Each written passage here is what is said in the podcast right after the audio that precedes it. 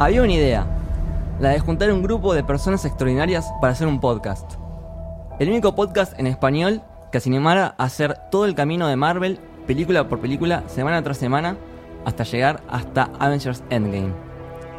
Eso diría Nick Fury. Y yo les digo, bienvenidos al Camino del Héroe. Mi nombre es Lucas, estoy con Camito Hola, ¿qué tal? y con Joaco. Buenas tardes. Y hoy vamos a hablar de... Avengers Infinity War.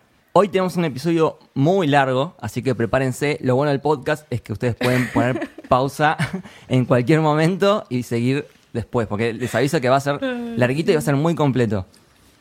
Vamos a hacer dos bloques. En el primer bloque vamos a hablar en general de la película, vamos a ver lo que nos pareció, lo que sentimos cuando la vimos. Y después en el segundo bloque vamos a hablar más en detalle, escena por escena, analizando easter eggs, datos curiosos, relaciones entre los personajes, todo. Así que bueno, empezamos con el primer bloque, para el cual tenemos muchos invitados. Tenemos a Belén Saitúa, Hola, ¿qué tal? ¿Cómo les va? ya la conocerán porque vino el episodio anterior. El anterior, estoy de racha. sí, muy buen capítulo sobre Black Panther, Sí, súper la completo. verdad que le llegamos al hueso a la peli. Yo soy parte de esta Vivo Podcast y vinimos la vez pasada con Jere. Hoy estoy solita representando, pero nada, vayan a escucharnos también. Dale, escúchenlo que está muy bueno. Tenemos también a Seba Marvel Flix. Muy buenas. Muy También lo recordarán porque vino para el episodio de Avengers. Primerizo, primerizo. Sí. Primerizo, sí. Fue el primer invitado que tuvimos. De de los primeros, es verdad. Sí. la pasamos muy bien ese día. Sí, es como que estamos armando un MCU de invitados. Tal cual. Sí, sí. Van volviendo. El primero y el último. Sí. La última. El primero y el último. Somos como los agentes de Shield de un Sí. podcast. Claro. Bueno, Seba, siempre digo que para mí es el amo y señor de la información de Marvel. Bueno, qué halago. Eh, sí, qué sé yo, estoy siempre tratando de estar con lo último. Con las últimas noticias. Con las así que últimas también. noticias. Y también tenemos una invitada nueva a nuestro programa, Ana Manson. Hola chicos, gracias por invitarme. Gracias a vos por venir. No, por favor. Ana eh, escribe en La Cosa Sí. y también tenés un podcast. También, Final Alternativo. eh, nos encuentran en Twitter como arroba final podcast. Porque para qué la vamos a hacer fácil si la podemos hacer difícil. Y en Instagram sí, somos Final Alternativo, al igual que en Spotify. Y sos de Team Capitán América. Sí, señor. Sí, nos dimos cuenta sí. por la remera. Vamos a transmitir acá la imagen. Vinieron todos hermosamente luqueados Sí. hoy. Bueno, antes que nada, como Ana eh, es primeriza en este podcast, eh, le vamos a hacer la encuesta bien rapidito Epa. para conocerte mejor. Dale. Bien. Primera pregunta es Casa de Hogwarts. Gryffindor. Bien. Sí, clásico. señor. Sí, señor. Los tres Gryffindors acá. Correcto. Sí, ah, bien, estamos del lado correcto de la mesa. Exactamente. Bien. Segunda pregunta, Casa Game of Thrones. Esa es más difícil. Stark. Bien, también clásica. Bien, venís, Sí, venís con lo vengo clásico. re clásica, Bien. sí, es verdad. Y ya me imagino, eh, Avenger favorito. Epa, bueno, ahora Capitana Marvel. Ahora Pero Capitana no. Claro, Ah. no sé si lo, no sé si lo podemos decir. Sí. Sí, Se ve que tiene algo con los capitanes, ¿viste? Sí, le gustan los capitanes. Hay algo ahí. Bueno, Liderazgo. sí, sí, que está como desplazando a Capitán América, pero bueno, nada, nos estamos adelantando de los hechos. Sí. Bueno, empezamos a hablar de la película que nos trae. Una película que la gente nos pedía a gritos hace tres meses que viene la gente. ¿Cuándo sale el Infinity War? Como que mucha expectativa. Así que I vamos have a, been a- listening for 30 hours. Eh, así que bueno, por fin llegó el día. Es una película que yo me acuerdo cuando la vi, salí del cine. Primero hablé con mi amigo que, que habíamos ido a verla, estuvimos una hora hablando. Después empecé a whatsappear a todos mis amigos para hablar de la película. Y después sentía, esto necesito hablarlo con más gente todavía. Y es el que más nos dio ganas para hacer el podcast, ¿no? Es como la película que más queríamos Qué hablar. hermoso, qué hermoso que nada, una peli nos haga ser creativos. Me encanta. Eso me parece lo más lindo que nos puede dar. Sí, Yo- coincido sí. totalmente. Yo creo que esta peli, aparte, nos lleva por todo un rango de emociones que es muy difícil explicar. Sí. Es esa peli que tenés que ver un montón de veces como para realmente absorberla y, bueno, decir, ah, ok, pasó todo esto. Yo del cine estaría choqueada. Tiene, Sí. muchas, O sea, i- tiene muchas idas y vueltas. o la sea, es el película. crossover final. Tenés los Guardianes de la Galaxia, Los Vengadores. Ese es el crossover eso es todo. También hay un team Black Panther, ¿no? Porque tranquilamente podrían haber puesto a Black Panther y nada más, pero trajeron también a Yuri, trajeron a Okoye, trajeron a Umbaku. Yo quiero hacer una pregunta. ¿Cuántas veces la vieron en el cine? eh, Tres. Tres. Dos. Cuatro. Tres. ¡Oh! Yo la vi cuatro. O sea, ninguna la vio Ah, una, todas la no, vieron claro. al menos dos o más. Yo Me la vi encanta. cuatro. En el cine. Para mí es una peli para Sí, verla sí, miles, sí. miles de veces en el cine. Sí, ¿eh? sí, sí. ¿Qué les pasó cuando la vieron ustedes? Eh, yo la verdad no me esperaba, pero nada. Y yo creo que lo que nos pasó fue que la sala fu- era una función normal, común y corriente, y la sala se comportó como si fuera una función de fans. O Bien. sea, todos y gritando, aplaudiendo, llorando, como, ¡Ah! no. Y eso es muy raro cuando vas al cine en una función común. Y nos pasó que como que nos unió, estuvo re bueno el clima. Está buenísimo. A mí me Sí. pasó lo mismo, ¿eh? Sí, a mí también. Yo- fui el día del estreno y fui con, con varias personas y pasó esto, tipo, gente aplaudiendo en el cine y es re lindo, sobre todo ir, es- esto que te pasó en la función normal Sí. es sorprendente, pero ir los días del estreno, cuando van muchos, muchos fans, es bello porque es, es, es lo lindo de ir al cine, Sí, básicamente. Es lo que no te pasa cuando la ves solo, solo en tu casa. Bueno, de hecho, la función de prensa fue como, no, esta película no la puedo ver en la función de prensa porque necesito como expresarme. Claro, sí, sí, sí, sí. exacto. Es como una comunidad ya, ¿no? Sí. Que se armó. Es que es una familia, sí. Yo lo que noté, o sea, no era que aplaudían algunos, era una complicidad Sí. de toda la sala aplaudiendo, gritando, abrazándose con el que tenía al lado. y eso es lo que te genera la película. Creo que la- esta película es una película de emociones, como decía Camito, es una montaña rusa de emociones. Encima tenerlo siempre el mismo grupo, el que sabe todos los cómics, el que vio todas las películas, el que se tiene que poner al tanto y Sí. el que desconoce todo. El que el invitado, el que llevaron. Claro. Claro. vamos. que no entiende Claro. nada, Claro. como que vio Iron Man 1 del 2008. y Che, después, Iron Man bueno. del año pasado, ¿no?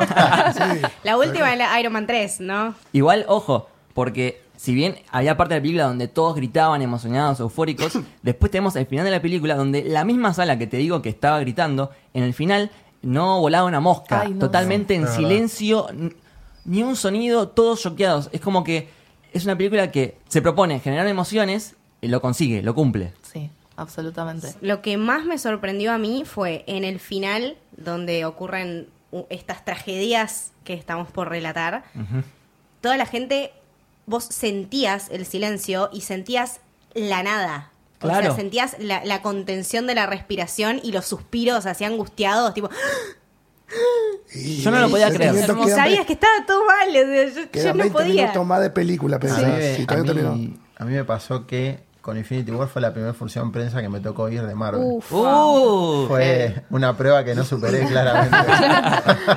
porque fue una, una cosa muy loca, porque, bueno, nada, este, llegué a la sala, me crucé con un amigo que conozco que iba, después me crucé con otro, y bueno, me fui a sentar con un amigo. Y bueno, estuvimos ahí viendo la película y nada, o sea, cuando Tony casi se muere, yo lo único que le dije, no, dije en ese momento. Entonces después Bueno. miré así como, igual. Me callé la boca, pero no, la realidad es que pero la, la realidad es que esa función para mí fue muy especial. Primero porque fue la primera película que voy a ver de esa forma. Claro. Y segundo porque todo el conjunto de las personas que estaban ahí adentro, yo creo que vibraban a la par de la película. Todos. No había ninguno que no grite, que no suspire, que no, no sé, que no insulte. Por lo Sí, bajo sí, que sí, sea. esta- estaban todos muy metidos, Es me así, estábamos todos muy metidos. Sí, Yo- sí, sí. Por suerte tuve la fortuna, o sea, ya está, no vamos a ir al estreno, es imposible. Pero averiguaron, chicos, no. Y yo me calenté, dije, fui con tres grupos distintos y tres días consecutivos más o menos. Llegué y Qué dije, manija. sí, dije, tiene que haber una, una. No, no, no. Doce y media una, tres asientos. Medio en el centro. Listo. Qué Perfecto. Ah, buenísimo. Sí, sí, me amaron y me siguen amando hasta el día de hoy. A mí me pasó con la última vez que la vi, pues la primera vez que la vi fue el día del estreno, la segunda vez eh, la vi con mis viejos, tipo que son esas personas que fueron viendo las peli, pero mucho no les importa, pero Re importante eso. Sí, sí, pero, pero igual les gusta, les gusta ir al cine y les dije, bueno, vamos a ver Infinity War, fuimos todos, qué sé yo, pero la tercera vez fui con un grupo de amigos y entre ellos había un amigo que ya la había visto igual que yo. Entonces, la última parte, cuando empiezan a desaparecer, nos agarramos las manitos, Ay, nos sí. pusimos a mirar a todos nuestros amigos, No. a ver las caras que ponían Sí, cuando pasaba esa. eso. Sí, yo sí, hice sí. lo mismo con mi hermana. Nosotros cuando yo fui a ver, bueno, la función esta, fui a verla el día del estreno, porque ni bien se pusieron las entradas en venta, saqué la entrada, Bien. saqué para dos, fui con, con mi novia. Y mi novia, que no es fanática de los cómics, sin embargo se fumó todas las películas porque yo la llevé, terminó re emocionada al final. Y mi Es hermana, mi hermana la fuimos a ver después con mi amigo, mi hermana, y mi hermana también, llorando al final de la película y nada, o sea, esas cosas también, eh, Sí. qué sé yo, marcan un poco. Yo creo Sí, que sí. esto es algo, ese sentimiento como, como de comunidad en la sala que se genera, no sé, solo con estas películas y con Star Wars. Sí. O sea, es como que siempre pasa eso, Sí. pero no sé es si que- algún otro... No, yo, yo creo que no, porque realmente son eh, personajes que tienen tanta tridimensionalidad y tanta esencia y son esas cosas que como siempre decimos Marvel los castea también, que uno se termina encariñando, entonces sentís que vas a ver a tu propia familia Sí, con sí, tu propia familia. Sí. Es un clima que ya lo digo y se me pone la piel de gallina porque no, no se genera posta en ningún lado. La gente muchas veces habla y dice cosas de, o, o boludea, ¿entendés? O sobra la gente que mira estas pelis o que lee los cómics, pero posta no tienen idea. Eh, si no fueron a ver una de estas pelis al cine y si No estuvieron la gritando pasaron- y aplaudiendo cuando llega Thor a Wakanda, no entendés tipo, nada. Claro, nunca no, fuiste no, al no. cine, ¿entendés? Sí. O sea, tenés que ir al cine así. Y creciendo con los personajes. Creo Sí. que eso es algo, o sea, la historia que tiene atrás, las 18 películas que veníamos viendo hasta el momento, era como que te iba generando todo Es la eso. saga ¿sí? más larga que existe. Sí, Sí, es sí. increíble. Sí. Es algo nunca antes visto en la historia del cine. Sí, eso es algo que me gusta mucho y que, no sé, pensándolo ahora, eh, este fenómeno que fue Infinity War, me pasa eso, que no solo es una buena película, no solo nos, nos pone la piel de gallina y demás, es la primera película que marca una nueva manera de, de hacer cine, ¿no? Me parece una nueva manera de contactarse con el público, Claro. una nueva manera de pedirle cosas al público, porque el público necesita haber visto 18 películas antes, Sí. ¿entendés? Y el público hace la tarea y en ningún momento se siente como hacer la tarea y eso es, es un ida y vuelta con las personas que la están viendo que para mí no ha sido nunca antes visto y nada, y abre algo nuevo en, en este cine que, que estamos viviendo ahora. Eso tiene mucho mérito, creo, de los directores, sobre todo de los hermanos rusos, que para mí Sí. son directores hiper inteligentes. Y también de Kevin Feige. Con muchísimo tacto. Kevin Feige, además que es un fan, porque el chabón es un friki. Este, son directores con muchísimo tacto. Feige, Feige es un productor excelente. Los actores son muy buenos. Se llevan bien, eh, interpretan al 100% todo lo que hacen los personajes, todo. Y eso también se ve porque se transmite cuando ves la película. Es que es eso. Yo creo A mí me- que a mí me es el- contagia- el, secreto del Sí. éxito. Claro, a mí, a mí la película me contagia todo. O sea, todo lo que pasa en la película me pasa en ese momento. Sí. Sí, Y- además agarraron cosas de distintos autores, digamos, como no se venía haciendo eh, Taika Waititi con lo de Thor Ragnarok y metieron todos esos elementos ahí, James Gunn con los Guardianes y también lo metieron ahí y hicieron que funcione Sí. perfecto como película coral y que vos no en ningún momento pierdas Sí. la atención. Es una película Claro, coral sí. muy coherente que además toma y mira con ojo muy crítico eh, los productos de los directores anteriores Sí. y no los copia sino los, em- los homenajea. Los me parece que también. Claro. los tiene- involucra. sí, los Ah, tiene hay una cuenta. hay una conversación constante con las otras personas que, que vinieron haciéndose cargo de las películas anteriores. Claro, yo cuando aparecen en la película de Los Guardianes, parece como si estuviese dirigido por James Gunn, ¿no? Te- Tenés ese, ese tono, esa identidad de ellos. Sí. Cuando aparece Wakanda, me sentí que estaba en la película de Black Panther de nuevo. Sí. Sí. Es que te generan todo un clima y se entienden perfecto. Y también hay que manejar todo este universo. O sea, hay que hacer esta película. Por eso- Con la cantidad de personas que involucra, con la cantidad de producción que involucra, es, es todo un tema. Y le hicieron a la perfección. Es como el meme, el crossover más ambicioso. ¿no? Claro. Quedó el meme para siempre. Quedó, sí. De hecho, los directores rusos convocaron a los directores de las otras Claro. franquicias. En la versión Blu-ray hay un apartado final que se llama la mesa redonda de los directores. Y ahí están eh, James Gunn, está Wow. los rusos, está Peyton Reed, está también John Favreau, director de Iron Man, está también Ryan Coogler, director de Black Panther. Y aparte yo lo que veo es que tomaron elementos de todas las películas anteriores para hacerlos característicos y que te sientas en el momento. Sí. Por ejemplo, cuando arranca Wakanda, a mí me pone la piel de gallina la banda sonora Ay, Wakanda. Sí, Sí, y los muy tambores. Muy los bien. tambores, los tambores, la sonoridad de la música. Y sin embargo tiene una unidad que es Claro. dificilísimo de lograr. Eh, vos decís, ¿qué va a pasar acá? ¿Va a salir un pastiche? Y no, es una cosa impresionante. Y acá también le quiero dar el crédito a Victoria Alonso, que está Sí. como siempre medio ahí en las Sí, sombras. genia Sí, mal. Sí, que ella también como que se encarga de, de seleccionar toda esta sí, la sí. que atrás está como manteniendo esa continuidad de universo. Por eso, digo, la, la cantidad de, de pelucas que Sí. tiene que usar esta mujer La porque no le debe quedar ni un la pelo foto en que la están cabeza. todos. Esa foto es Ah, increíble. la que foto del todos- décimo aniversario. Sí, Es verdad. La amo. Esa es para un cuadrito. Sí, son decenas de personas. sí. Sí. La que No, más aparte, Rúfalo estropeó. no se le puede pedir No se le puede nada. pedir nada. Se le perdona todo, se le perdona todo.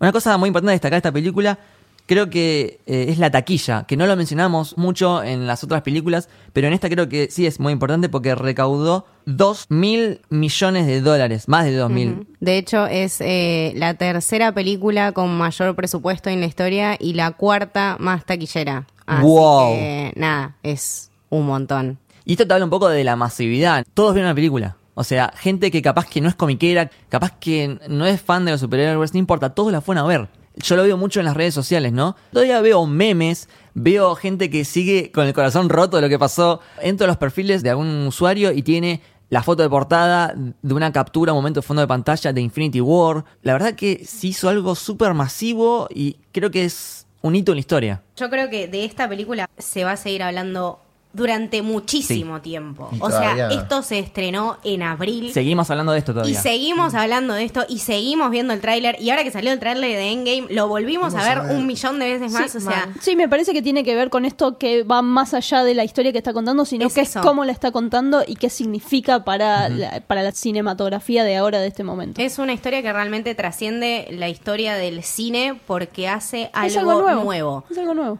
Nadie nunca jamás en la historia del cine mantuvo algo durante esta cantidad de años y tuvo este tipo de éxito. Tal cual. Es una película que ninguna falló.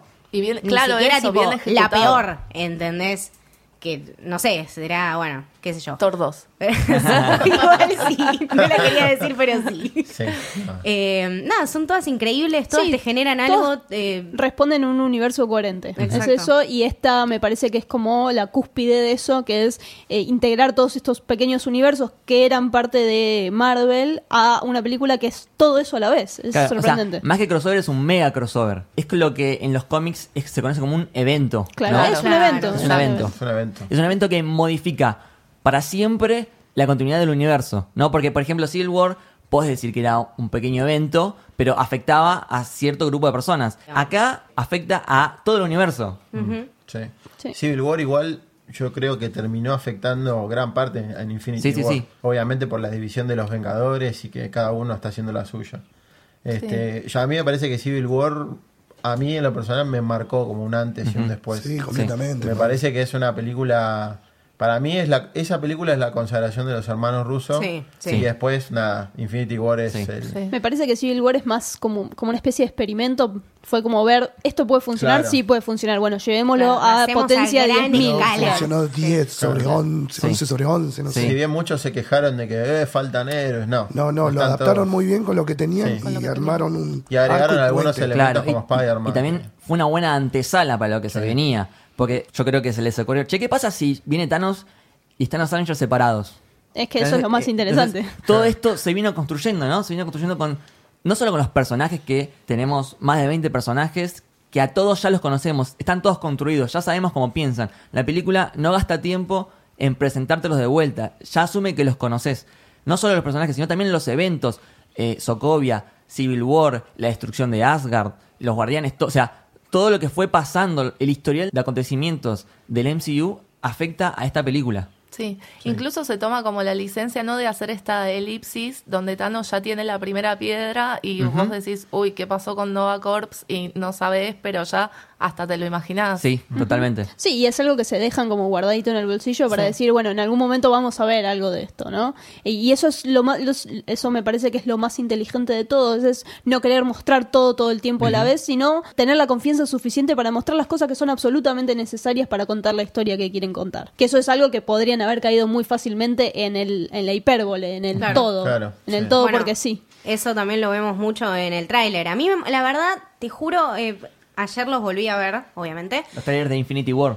Sí, los trailers de Infinity War. Eh, me molestó muchísimo la gente que se paraba en el lugar de, ah, están mostrando mucho, esto no tiene gracia. No, no tiene nada. ¿Viste? No les gusta nada, boludo, no les gusta, se muestra muestra porque mucho, muestra, no si no muestra porque no muestra muestra. poco. Es, eh, es, es lo mismo de siempre. O sea, yo ayer, el viernes, cuando estaba editando el, el análisis del tráiler de Endgame, Para aclaremos que estamos grabando esto Es el verdad. día domingo 9 de diciembre. Tuvimos una semana espectacular porque Tremendo. tuvimos el lunes trailerazo glorioso de Capitana Marvel, lleno de poder. Después, el viernes, tuvimos el emocionante y Emocionante. devastador Sí. eh, tráiler de... Devastador, eso es. Creo que devastador es la palabra. Es tipo, Tráiler- ¿sabes cuál es el, el- el meme de los Simpsons de Nelson? Tipo, sublime.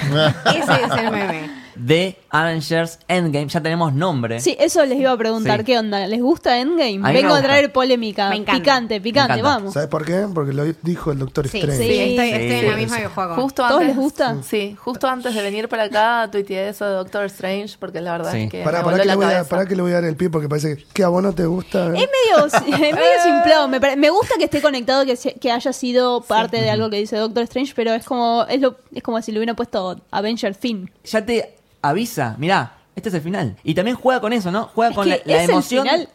Sí, es que va, ya lo dijeron, va a cerrar La fase. la era. A ver, las películas de Marvel van a seguir, no sé, infinitamente, qué sé yo. Pero acá se cierra lo que sería una saga. Hay un montón de personajes que no van a seguir. El MCU yo lo veo como. También es como una historia que, que tiene su, su introducción, su nudo y su desenlace. Bueno, Estas tres fases, ¿no? De hecho, lo dijo Tony, o sea, parts of the journey is the end. Ya Parte del viaje es el final. Exactamente. frase, sí. Sí, sí. Sí, yo Ay, creo no, que esa pobre frase, Tony, Dios. esa frase marca un poco lo que fue el tráiler, ¿no? Sí, Sí. Este, Un detalle que me gusta mucho, tanto el tráiler de Avengers Endgame como el póster, es que la A se va armando, ¿no? De entre las cenizas, se va juntando, pero no se llega a armar del todo. Queda como medio como la- las grietas, ¿no? Y yo lo relaciono como que, ok, nos juntamos todo de vuelta, pero lo que pasó en Infinity War es algo de lo que jamás nos vamos a recuperar. O sea, esto va a tener consecuencias para siempre. Si no me equivoco, Endgame es una jugada en el ajedrez en la que ya se pasa a la fase final y se tienen que sacrificar piezas como la reina, que es una pieza importante, para hacerle hack al rey. Sí, es, es una jugada donde faltan algunos jugadores bastante esenciales de la partida y aún así se puede ejecutar. Así que eso nos dice bastante también. Sí, de hecho, ¿se acuerdan cuando los rusos habían posteado esta imagen eh, que estaban como en la Oh, warehouse eh, después de que ya se habían ido todos? Y era como, bueno, acá dice algo del título. Y había un montón que habían sacado sí, Endgame. Endgame, sí. Sí. Tremendo. De, de hecho, Ayer, había muchos sí. que, que se, que se bardeaban entre sí. Decían, Mirá, este que fumó para decir que dice Endgame ahí. Pero estaba, se Ahí veía, estaba. o sea, en realidad Sí. estaba bien. Yo creo que Endgame es un título bueno para la película. Yo esperaba capaz un poquito algo más impactante. Yo eh, esperaba con algo más poético. Me- Claro, Claro, quizás, quizás, A ver, me parece... No sé qué. ¿entendés? Yo creo que lo poético está Pero- en que ya lo dijo Doctor Strange. Estamos en, la, en el final del juego, en la fase final. No solo Doctor Strange, sino que creo que también lo dijo, Lo dijo Tony en- Tony en. Ultron. Es algo que es Sí. recurrente. Tony lo había dicho cuando pasa la épica frase de que le dice a Capitán América Sí. que vamos a perder y él le dice, pero lo vamos a hacer juntos. Ah, Sí. es- Claro. Esa frase... Perdón, es lo que terminan haciendo, terminan Sí, sí, perdiendo juntos. terminan Sí, perdiendo juntos. Claro. Sí, sí, sí. que está, que está todo y le dice, that's the end game right there. Claro. De hecho, ustedes lo anticiparon en el episodio de Ultron, cuando hablaron de esta frase, Claro. Sí. como que justamente le estaba dando pie a esto.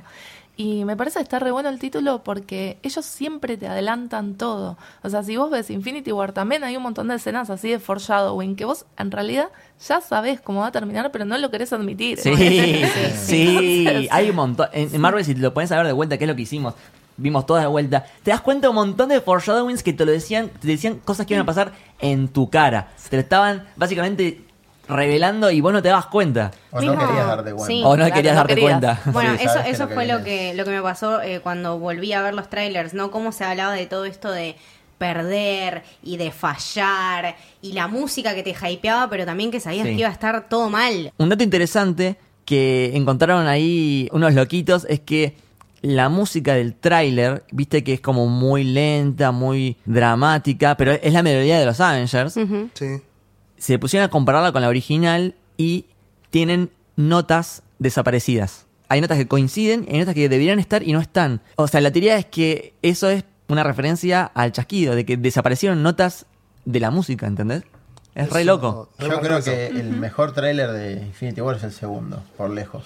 ¿Cuál es el segundo? El ¿Está segundo es- narrado por Thanos? O... Sí, el Ah, segundo es Sí. donde aparece la frase The end is near. Sí. Cuando Sí. dice que el final está cerca. Para mí ese es el mejor trailer. de Sí, va. Sí. Ay. El primero, bueno. El tiene- primero, que es el la- discurso de, de Nick Fury, El discurso, narrado sí. por cada personaje Claro. también. Sí, es yo creo que igual la imagen más épica del primer tráiler es la final cuando aparecen, la, como digo yo, la falsa toma Sí. de los Sí. Vengadores Vengadores corriendo. corriendo en Wakanda para castigar al que se le venga por el camino. Sí. Y yo creo que la, bueno, siempre el final es lo más épico, ¿no? Sí. Pero yo coincido con Juaco de que cuando vi al Doctor Strange siendo torturado con las agujas y de Bonnie Mago haciendo así, Sí, eso. Sí. yo ahí le dije a un compañero que tiene la mesa, sentí miedo. te juro, ese día sentí A mí miedo. lo que me mató es el Dreaded Sí. Run from Oh. the Destiny Still Arrives. Oh, Sí. es- Todos los golpes ahí Sí. atrás, tipo. ¡ah! Bueno, eh, Seba sabe un montón de cómics. Esta película está basada mucho en el cómic Infinity Gauntlet, el Gauntlet del Infinito, y también en otro que se llama Infinity, ¿no? Eh, sí. ¿Podés contarnos Sí, obvio. así brevemente de qué va eh, Infinity Gauntlet y si leíste también Infinity? Sí, a ver, son dos historias diferentes. Infinity Gauntlet es del año 1991, si no me equivoco, y viene a colación de un cómic que se llama Thanos Quest. Esa, ese cómic de Thanos Quest relata cómo Thanos consigue las gemas del infinito. es un- él emprende un viaje, bueno, lleno de misticismo y demás, donde siempre su objetivo es seducir a la muerte. O sea, Claro. eso es, es su, su amor, digamos. La ¿no? muerte es como una mujer claro, personificada, sí. Es, es un personaje sí. literal Sí. que está ahí. La muerte yo también leí Infinity Gauntlet. Lo leí antes de ver la peli y dije, tipo, hype, hype, me voy a leer. Hay un montón de viñetas que Que son están en la película. Que son iguales. Han los han reemplazado por otros Por personajes, otros personajes, porque no hay derechos, ¿no? Obvio. Porque Pero- Silver Surfer no lo tenemos, Sí, pero Claro. bueno. Pero, por ejemplo, no está en Adam el- Warlock. Bueno, en Thanos Quest él consigue las gemas del infinito y en Infinity War él hace todo lo posible para cumplir su cometido, que era el que le encargó la muerte, que era eliminar a la mitad del universo para que exista equilibrio. Si bien no es una motivación directa de él, es algo que él lo toma como propio porque él está enamorado de la, personificación de la muerte. Exactamente. Él Increíble. tiene el- su objetivo principal, que me parece que es algo un poco viejo y que no creo que hubiera funcionado en este momento en que vivimos, es este, es enamorar a la muerte. Claro. Que me parece como algo tal vez un poco cursi, muy de las historias de los básico. 90, Igual muy de las la historias de los Avengers 1 lo 90. muestran cuando dice pelear, retarlo sería como halagar a la muerte. Guiñito. Un Es un guiño ahí, muy claro. interesante. De hecho, cuando yo vi esa, lo contaba, cuando yo vi ese guiño, yo, "Wow, se viene, se viene la destrucción, dije yo. Pero bueno, en ese cómic Thanos hace un poco eso y tenemos varias escenas que aparecen en la película que están extraídas del cómic y las pusieron ahí. Sí. La primera y la más clara es cuando Bruce Banner cae en la casa de Sí. Doctor Strange. Sí. En el cómic, el que cae en la casa es el Silver Surfer, que bueno, obviamente por una cuestión de derecho no puede estar en la película, y el que lo envía a la casa del Doc es Adam Warlock. que es otro personaje que todavía no lo vimos. Me parece que yo había visto rumores de que podía llegar a estar en algún momento, Sí, que iba a ser Eh, algo eh, que está iba la escena post créditos de Guardians 2. Claro, En sí, que Guardianes 3 se posiblemente dice que iba- iba, iba a aparecer, De- pero por ahora todavía no bueno. está. De O hecho, sea, estaba considerado como apa- para que aparezca en Guardianes 2 y habían hablado con Matthew McConaughey para que sea el, el El- actor. Uy, tiene re Que- cara de... quedaron Nice, quedaron las charlas Sí, ahí, sí. no quedó en la quedó en la nada, nadie nadie ofertó, nadie dijo nada. Sí, es raro porque el protagonista de Infinity Gauntlet es Adam Warlock. Claro, el protagonista, él sería Adam Warlock. Es como en la el- mente detrás de todo. En ¿no? el cómic es como el Nick Fury para los claro. Avengers en este MCU, porque él es el que junta a todos para la misión. Otra escena sacada de ese cómic es el famoso chasquido. Sí. El chasquido, después hay, hay cosas que me parece que están buenísimas, que es la tortura de Nebula. Sí. Porque Ne- Nebula es un personaje clave en la historieta, es la que termina resolviendo el dilema. Sí. Y la tortura en vida, la pone como un infierno viviente y la tiene colgada, que es muy parecida a la, a la escena que vemos donde la desarma. Es muy Que es buena como- esa toma, Sí, boludo. esa es escena es muy- increíble. o sea, La tenés de te la frente, te muestran la y muestran pensás que está sí. todo bien Es y te la, va, y te la vas girando y decís, no, no. Sí, y después toma, me parece algo muy valiente, que toma algunas de las estéticas, porque el, el cómic es también de vuelta, es bastante viejo, y algunas de las muertes son casi hasta graciosas, tipo aparece Wolverine y a Wolverine le, le disuelve los huesos de, Sí. de Adamantium y lo convierte como una esponja, como si, tipo, y es muy, o sea, como súper... eh, horroroso verlo, pero a la vez es gracioso porque está tipo todo Wolverine hecho Sí. esponja en el piso y hay algunas un par de muertas así también bastante bizarras que las vemos cuando eh, Gamora y Star-Lord lo van a visitar que parece que lo matan y desarma a Mantis y a Drax esas son Sí, cosas a, a sacadas Drax lo convierte en cubitos Y y a a, Mantis Mantis lo en- hace como un sí. tiras.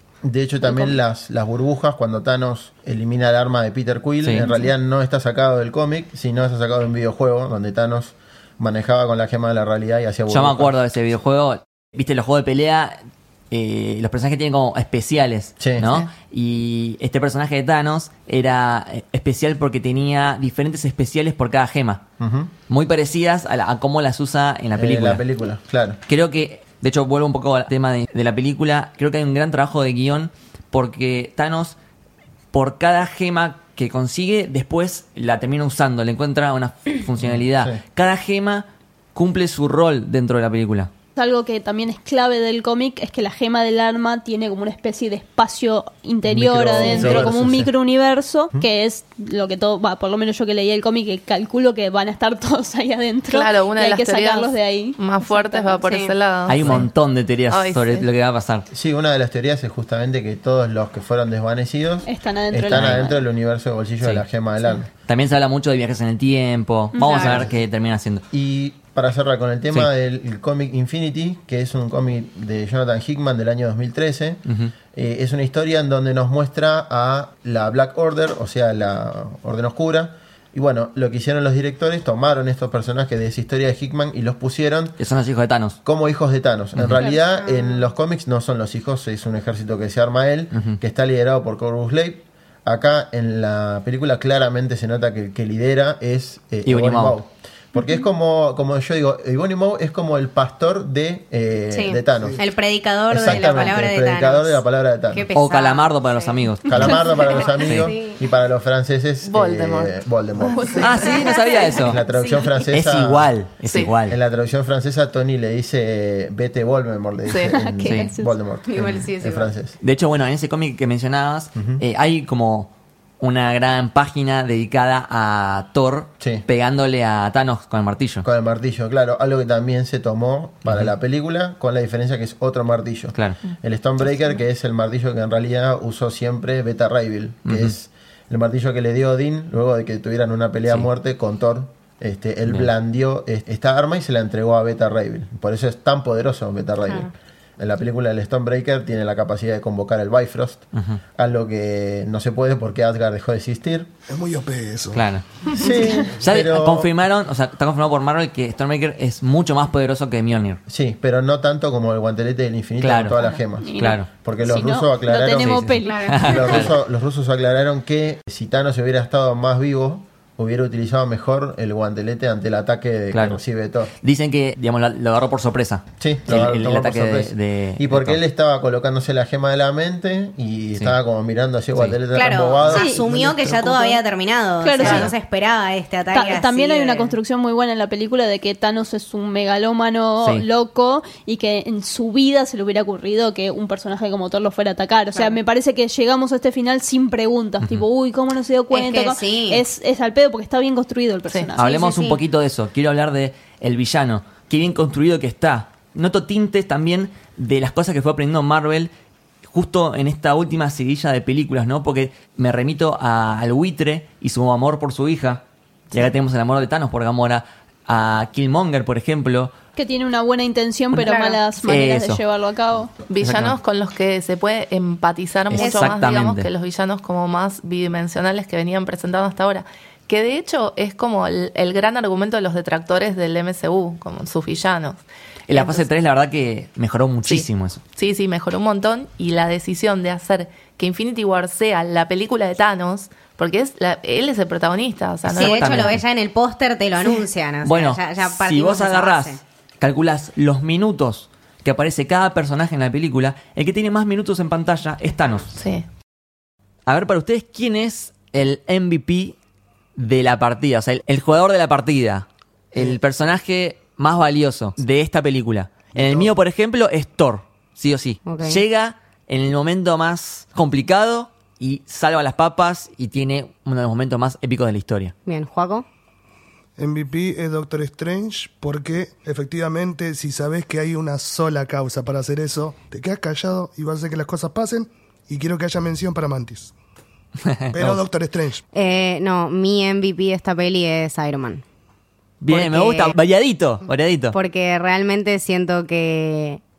Nada, que se la jugó, que cambió muchísimo en esta peli. Lo vemos tomando una decisión después de todos los errores que aprendió. Y nada, lo, lo vemos pasar por todo un rango de emociones. Lo vemos confundido, lo vemos asustado, lo vemos valiente, lo vemos contento, lo vemos con esperanzas y después lo vemos destrozado. Lo y que- eso me parece que es un final muy poético para este personaje que pasó un rango tan grande de situaciones. Esto, esto de Iron Man, que si bien todos me conocen acá por ser widely Team Capitán América, hoy en este episodio lo voy a reivindicar como nunca en. Vamos. Yo quiero que quede eso eh, grabado y Me asentado. gusta esa actitud. Porque Tony, vieja. en esta película Sí. yo sufrí mucho por este hombre. A mí Estoy me hizo muy mal y lo quiero mucho. Así que hoy se merece todo mi respeto y todo mi amor. Sí, sí, me pasó lo mismo. De hecho, también siendo Team Capitán América por siempre, en esta película lo sufrí. Dije, no, por favor, recé por Tony. Sí. Yo lo que destaco de Tony en esta película es que él va a enfrentar el problema y no huye. Eso creo que Sí, es algo que lo- le, da, le da un cambio de es. 180 grados al personaje porque Stark en todo su egoísmo, en toda su digamos su, su forma de ser, encuentra dentro de sí mismo un acto de valentía y le dice a Strange, eh, cuando Strange le dice, bueno, revitamos el giro y vayamos a casa, y él se hace el tonto y dice, no, ¿por qué no llevamos la pelea a él, que es lo que nos va a servir a nosotros? Claro. Sí, me tomó, nos tomó cuántas esa, pelis. Esa, esa actitud es muy Capitán América. Sí. Sí, sí, Capitán es muy América noble. es muy es un tipo muy noble, un poco cabezadura para mí. También creo que cabezadura. aprenden entre Los ellos, dos ¿no? Creo que Capitán aprende de Tony y Tony aprende del Capitán Capitán. aprende del Cap, sí. Sí, me parece que la, la gran decisión es entender muy bien cómo funcionan estos personajes y llevarlos al límite, al, que, en- Al al límite. ponerlos en el lugar en el que nunca quisieran estar. Bueno, Thor, en el caso de Thor, no se especifica cuántos días transcurre en Ragnarok.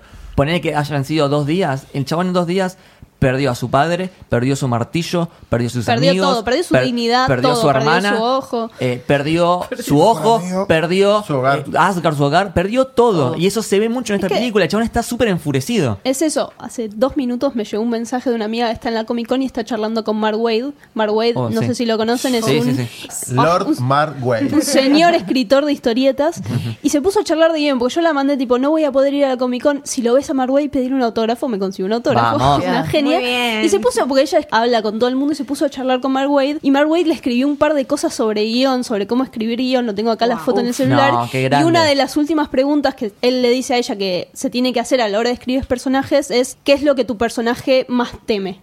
Claro. Eso es tipo una de las guías para escribir guiones y para escribir bien personajes tridimensionales. Y acá está toda la película. Todos estos personajes se enfrentan con su mayor temor y tienen que enfrentarlo sí o sí. Es que también van llegando los personajes de esta película ya machucados, ¿no? Thor llega sin un ojo, sin nadie.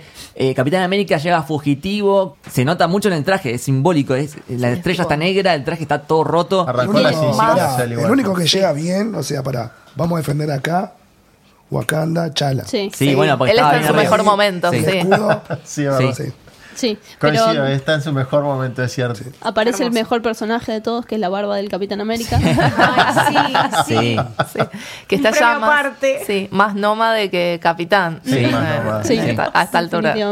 Bueno, a lo que iba es que ya llegan machucados y esta película no le da respiro. O sea, Capitán América ya vio morir a Bucky. Y ahora lo ve morir de vuelta. Wanda tiene que sufrir la, la muerte de visión dos veces. Eso a mí me hizo llorar. Eh, Sí. No Rocket, traigan esto acá, por favor. Rocket ya vio morir a Groot y lo tiene que ver morir de vuelta. Mm. Eh, hay, hay uno más, creo. Para. Sí, so- me- es como si hubiéramos Sí. visto todas las peores pesadillas de estos Sí. personajes. Claro. Bueno, tipo, me lo imagino a Rocket, a Okoye. Rocket claro, llorar y Okoye lo vio soñar con morir a Chala y También. ahora lo vio morir de vuelta. De vuelta. Dios A mí la escena, a, a mí la escena que me hizo llorar, posta que me, me hizo llorar a moco tendido fue la de Wanda con visión. Sí. Sí. Porque lo música, sentí tan. La música. No, pero aparte, la, aparte de la, la musicalidad y toda la escena, o sea, el, el nivel de, de tristeza. De dramatismo, que, sí. De dramatismo que tiene Wanda cuando tiene que asesinar a Visión porque no le queda otra. Pero además el hecho de que ese sacrificio sea en vano. No valió la Claro. pena. Claro. o sea, nada, No vale la sirvió de nada. Claro. Eso es lo peor. Sí. y me Claro. parece que eso es lo que más aprenden. Tipo, lo que aprenden más allá de, de toda esta pérdida y to- de todo este fallo es que la única manera que tienen que hacerlo es unidos. Tipo, no se pueden Sí. sacrificar entre ellos. Lo- Eso que Visión le dijo al Capi, Claro. las vidas nos intercambian cuando. Sí, creo que ese es el tema de la película. Sí. Eh, Sí, en la vida no se definitivamente. Creo que hay como, yo conté eh, cinco o seis veces que se plantea la misma pregunta entre el, dilema de elegir entre sacrificar una gema o sacrificar una vida y los personajes van eligiendo una o la otra eh, de acuerdo a cómo fue construido, qué es lo que le fue pasando, qué relación tienen con ese personaje y creo que ese es el tema central de la película, el tema de qué es más importante, eh, la vida de una persona o la vida del resto del Claro. universo. Claro. Sí, sí. De hecho, ahí es justamente cuando te queda clarísimo el, el tema de, de que Thanos es un villano, villano. O sea, Sí. que es el Es un único. genocida, Sí, exacto. con todas las letras. Que es el único. Porque hasta ese momento, viste, como que no te lo muestra. Más allá de Asgard y todo, él no se ensucia en las manos. No, no. Pero con el tema de Gamora es el único que cambia la vida por la gema y ahí Sí. sí, viste, como Es que está muy claro de lo que quiere lograr. O sea, este tipo está convencido de que él está haciendo las cosas bien, de que él está haciendo algo bien. Creo que no hay nada más, ni nadie más peligroso en el planeta Exacto. que una persona Sí. que tiene un propósito y que sabe lo que va a hacer. Y que más Este allá, tipo no le importó medios. absolutamente No, nada. no, más allá, el chabón te da un ejemplo, dice, mira, este planeta estaba totalmente derrumbado, vine yo, maté a la mitad de las personas ¿y ahora? y ahora es un paraíso, los niños tienen comida en el estómago y Cielos el azules. los cielos ¿Y están limpios. quién le puede decir lo contrario? Nadie. Y tiene razón, porque el chabón vino y mejoró un planeta. Eh, O sea, tiene eso Pero de a que... costo de que eso- Complejo Ah, bueno, de Salvador. eso es otra Sí, cosa. obvio. Pero ese, es el, el Sí, es de maquiavélico. Claro. De hecho, yo creo que la dualidad de Thanos hace que. A mí me pasó que por momentos. Yo chabón lo re respeté. O sea, sí. este flaco tiene un propósito noble dentro de todo porque quiere, Mejorar. quiere mejorar, pero no le importa la forma de cómo hacerlo Claro, mejorarlo. es que eso es lo buscado, me Claro. parece. Sí, Que vos sí. como que lo entiendas, pero justamente que te- eh, hay escenas claves en las que te muestran, no, No, es un villano. No. exacto. Claro, y es lo conseguido también, ¿no? Porque mucha gente simpatizó y mucha gente eh, no, ponele. Sí, pero mucha gente aplaudió cuando aparece Thor en Wakanda. Eso es lo que a mí Bueno, me eh, esa parte, esa parte Es- explotó es- el cine. Es eso, ¿entendés? Tipo, es el chabón que va a ir a clavarle su, su nueva arma en el pecho al genocida y la gente lo, lo disfrutó. Sí. Es eso, eso es la peli, me, me parece. A mí lo que me sorprendió mucho fue el final. Porque yo, cuando estaba viendo, estaba haciendo cálculos de, bueno, ya van dos horas veinte. que puedes hacer. eh, eh, pero, y no pare- esto no parece que se está resolviendo. Digo, Esto no. no estaría Eh, bueno, seguramente, seguramente lo arreglan en el último momento. Y ese final, hablemos un poco del final. Eh, a ver, a mí lo que me pasó, yo la fui a ver varias veces. La primera vez que la vi fue estado de shock. No podía entender qué está pasando. Sí. Y cuando se empiezan a desvanecer todos y termina la No. película con Thanos sonriendo y pantalla negra y termina ahí y Es lo que dije, dijo que iba a ser él. Ay Dios, shock total, o sea, ganó el malo, chicos, Sí, ganó claro. los huevos que tiene Marvel para hacer una película donde gana el malo. Sí, yo, yo festejé ese momento. Tipo, no esperaba menos que eso. Si, si en el último momento, tipo, lo derrotaban y qué sé yo, no iba a ser la película que es. Claro. La película que es, es porque tiene ese final. Yo lo festejé y dije, sí, Es bien, una película vamos. diferente, ¿no? O sea, yo nunca, nunca había, nunca se me pasó por la cabeza el hecho de que gane el malo en una película de Avengers. Me acuerdo también cuando salimos del cine, eh, muchos eh, de mis amigos diciendo, no, bueno, pero es obvio que van a volver todos, no sé qué. Sí, no sé. Esperemos, no porque sé, no lo sé. Sí. De todos los personajes que hay, hay confirmada secuela solamente para tres: Spider-Man, Claro. Black Panther y Sí. Doctor Strange. Por eso. No están hablando ni de ni de Falcon, ni de Scarlet Witch. Ni No, de Falcon, Visión. Falcon y, Bucky. y Bucky. Bucky van a tener una serie juntos. Sí, pero no sabemos. No en sabemos, época. claro. De Claro, hecho, el tiempo. con Scarlet Witch y Loki. no. Scarlet también. Witch, Loki, Loki. Scarlet dicen claramente que murió. ahora. Igual lo raro de Loki, o sea, igual me pareció como re bien empezar con esa muerte, sí. porque es como, bueno, ya está, Loki ya cumplió su ciclo. Y te lo dice, no más resurrecciones. Sí, pero hay algo raro y es que él al morir como que no vuelve a su forma original. Entonces, uno dice, epa, ¿qué pasó? Contame eso de nuevo porque Claro, como él es Él de es. Jotunheim, claro, y es no, verdad, él es Jotunheim. no Sabes vuelve. que yo leí eso, leí Sí. eso. Y no necesariamente, eh, creo que hay un libro de Marvel, creo que es un artbook, no me acuerdo cuál, Sí. donde te explican eso que vos decís y no necesariamente vuelve a, a la forma original cuando muere. De hecho, cuando muere en Thor Dark World, él no había muerto. Claro. Entonces ahí, digamos, no cuenta. Y la única forma en que él puede volver a su forma original Sí. de gigante de hielo es cuando toca El- ese casquete de Sí, hielo. Entonces no tenemos esperanzas. Volviendo un poco al tema de Vengadores 4, me, me acostumbro a decir Endgame. Endgame. Eso, Endgame. Yo ya me digo- voy a acostumbrar. DJ. Yo le digo DJ. Infinity War 2. Cada uno tiene su forma de decirlo. Claro, eh, ahí hay imágenes del set donde está Loki con la misma mordaza que tiene en Avengers 1. O sea, Sí. Oh, sí, Para claro. mí lo del tema de los viajes en el tiempo va a ser vital y el reino cuántico más todavía. Sí, clave. Es una puerta nueva a un Sí. montón de Sí. sagas. y Muchos dicen que el reino cuántico es la zona negativa de, del MCU, que va a ser la excusa para introducir a los cuatro fantásticos. Bueno, es que eso también es muy inteligente más allá de lo que hablamos hace un rato de los equipos que formaron. También a quienes decidieron dejar afuera. O sea, esta decisión de dejar a Ant-Man afuera, eh, de Sí. dejar a Hawkeye. Hawkeye, claro, que ahora vuelve como, no sé, Ronin. Ronin. Sí, Wow, eso fue tremendo. sí. Sí. Fue- Hawkeye como Ronin me... ¡Ah! ¿Ustedes vieron la cara de enojado y la cara de el- triste el que tenía ese y- señor? el, y el- contexto del... Y el cadáver a sus pies, o sea, como Sí. todo alrededor. La mujer, muertas la mujer que estaba embarazada y los dos nenes. Probablemente murieron en, en el chasquido. cuando estaban rodando Vengadores 4, Sí. ellos, ellos sugirieron que Hawkeye iba a atravesar un momento muy difícil. Bueno, Uf. todavía no habíamos visto la película cuando Claro. dijo eso. Y todos pensábamos que Hawkeye iba a estar en la película. Empezará así, viste que él está volviendo a la cocina y la claro, familia no está. muchos, Uf. muchos, Ay, Por no, Dios. muchos bueno. decían, muchos decían que en Infinity War íbamos a ver a Hawkeye y ver cómo se le iba a la familia o qué le iba a pasar. Igual es- nadie sabía que, que Thanos iba a snapear los dedos y que iba a desaparecer medio universo. Y ahora todos sacan la conclusión de que es Ronin por eso. Claro. Claro. Sí, sí. obvio, no hay otro motivo. No hay otro motivo, no puede haber otro. Sí, y me parece en todo caso, si, si es así, finalmente se cumple esto que estamos charlando un poco, que me parece lo más lógico. Está bueno que no hayamos visto también esa escena tipo él llorando Claro. con la ceniza y qué sé yo, como me parece ultra melodramático y lo siguiente que vemos ya es Ronin. Me parece que hay una elipsis muy clave y muy bien pensada ahí, ¿no? Sí, sí, sí, sí. Totalmente. Eh, ¿Lloraron ustedes en la película? Sí. Obvio. o sea, sobre todo con Spidey. O sea, es como Sí, que... me- Sí. sí. Qué No, yo me puse re Sí. mal. O sea, Groot Sí, también. Porque pero- aparte es la muerte más larga. O sea, Spidey no se muere Claro. más. Es tipo, como, yo lo interpreté, claro, Claro. como que el traje, todo, ¿viste? Como... Es, es devastador, es realmente devastador. Sí. Es tan chiquito y no se quiere morir y lo ves a Tony ahí que está re I don't wanna triste. go, Mr. Stark. a mí lo que me No, pasó es que, digamos, la primera vez que la vi, cuando empezaron a desaparecer todos, fue shock porque desaparecían personajes que no pensaba que iban a desaparecer. Sí, Black no, Panther, yo digo, bueno, Cualquiera. yo digo, Uh, va a desaparecer Okoye. No, no creo No. que desaparezca Black Panther. Y desaparece Black Panther. Personajes principales. Sí. Bucky No. y Doctor Strange. Doctor Strange. Y cuando llega la parte de Spider-Man, eh, yo ahí estaba en shock. Cuando llega Spider-Man me largué a llorar. Sí.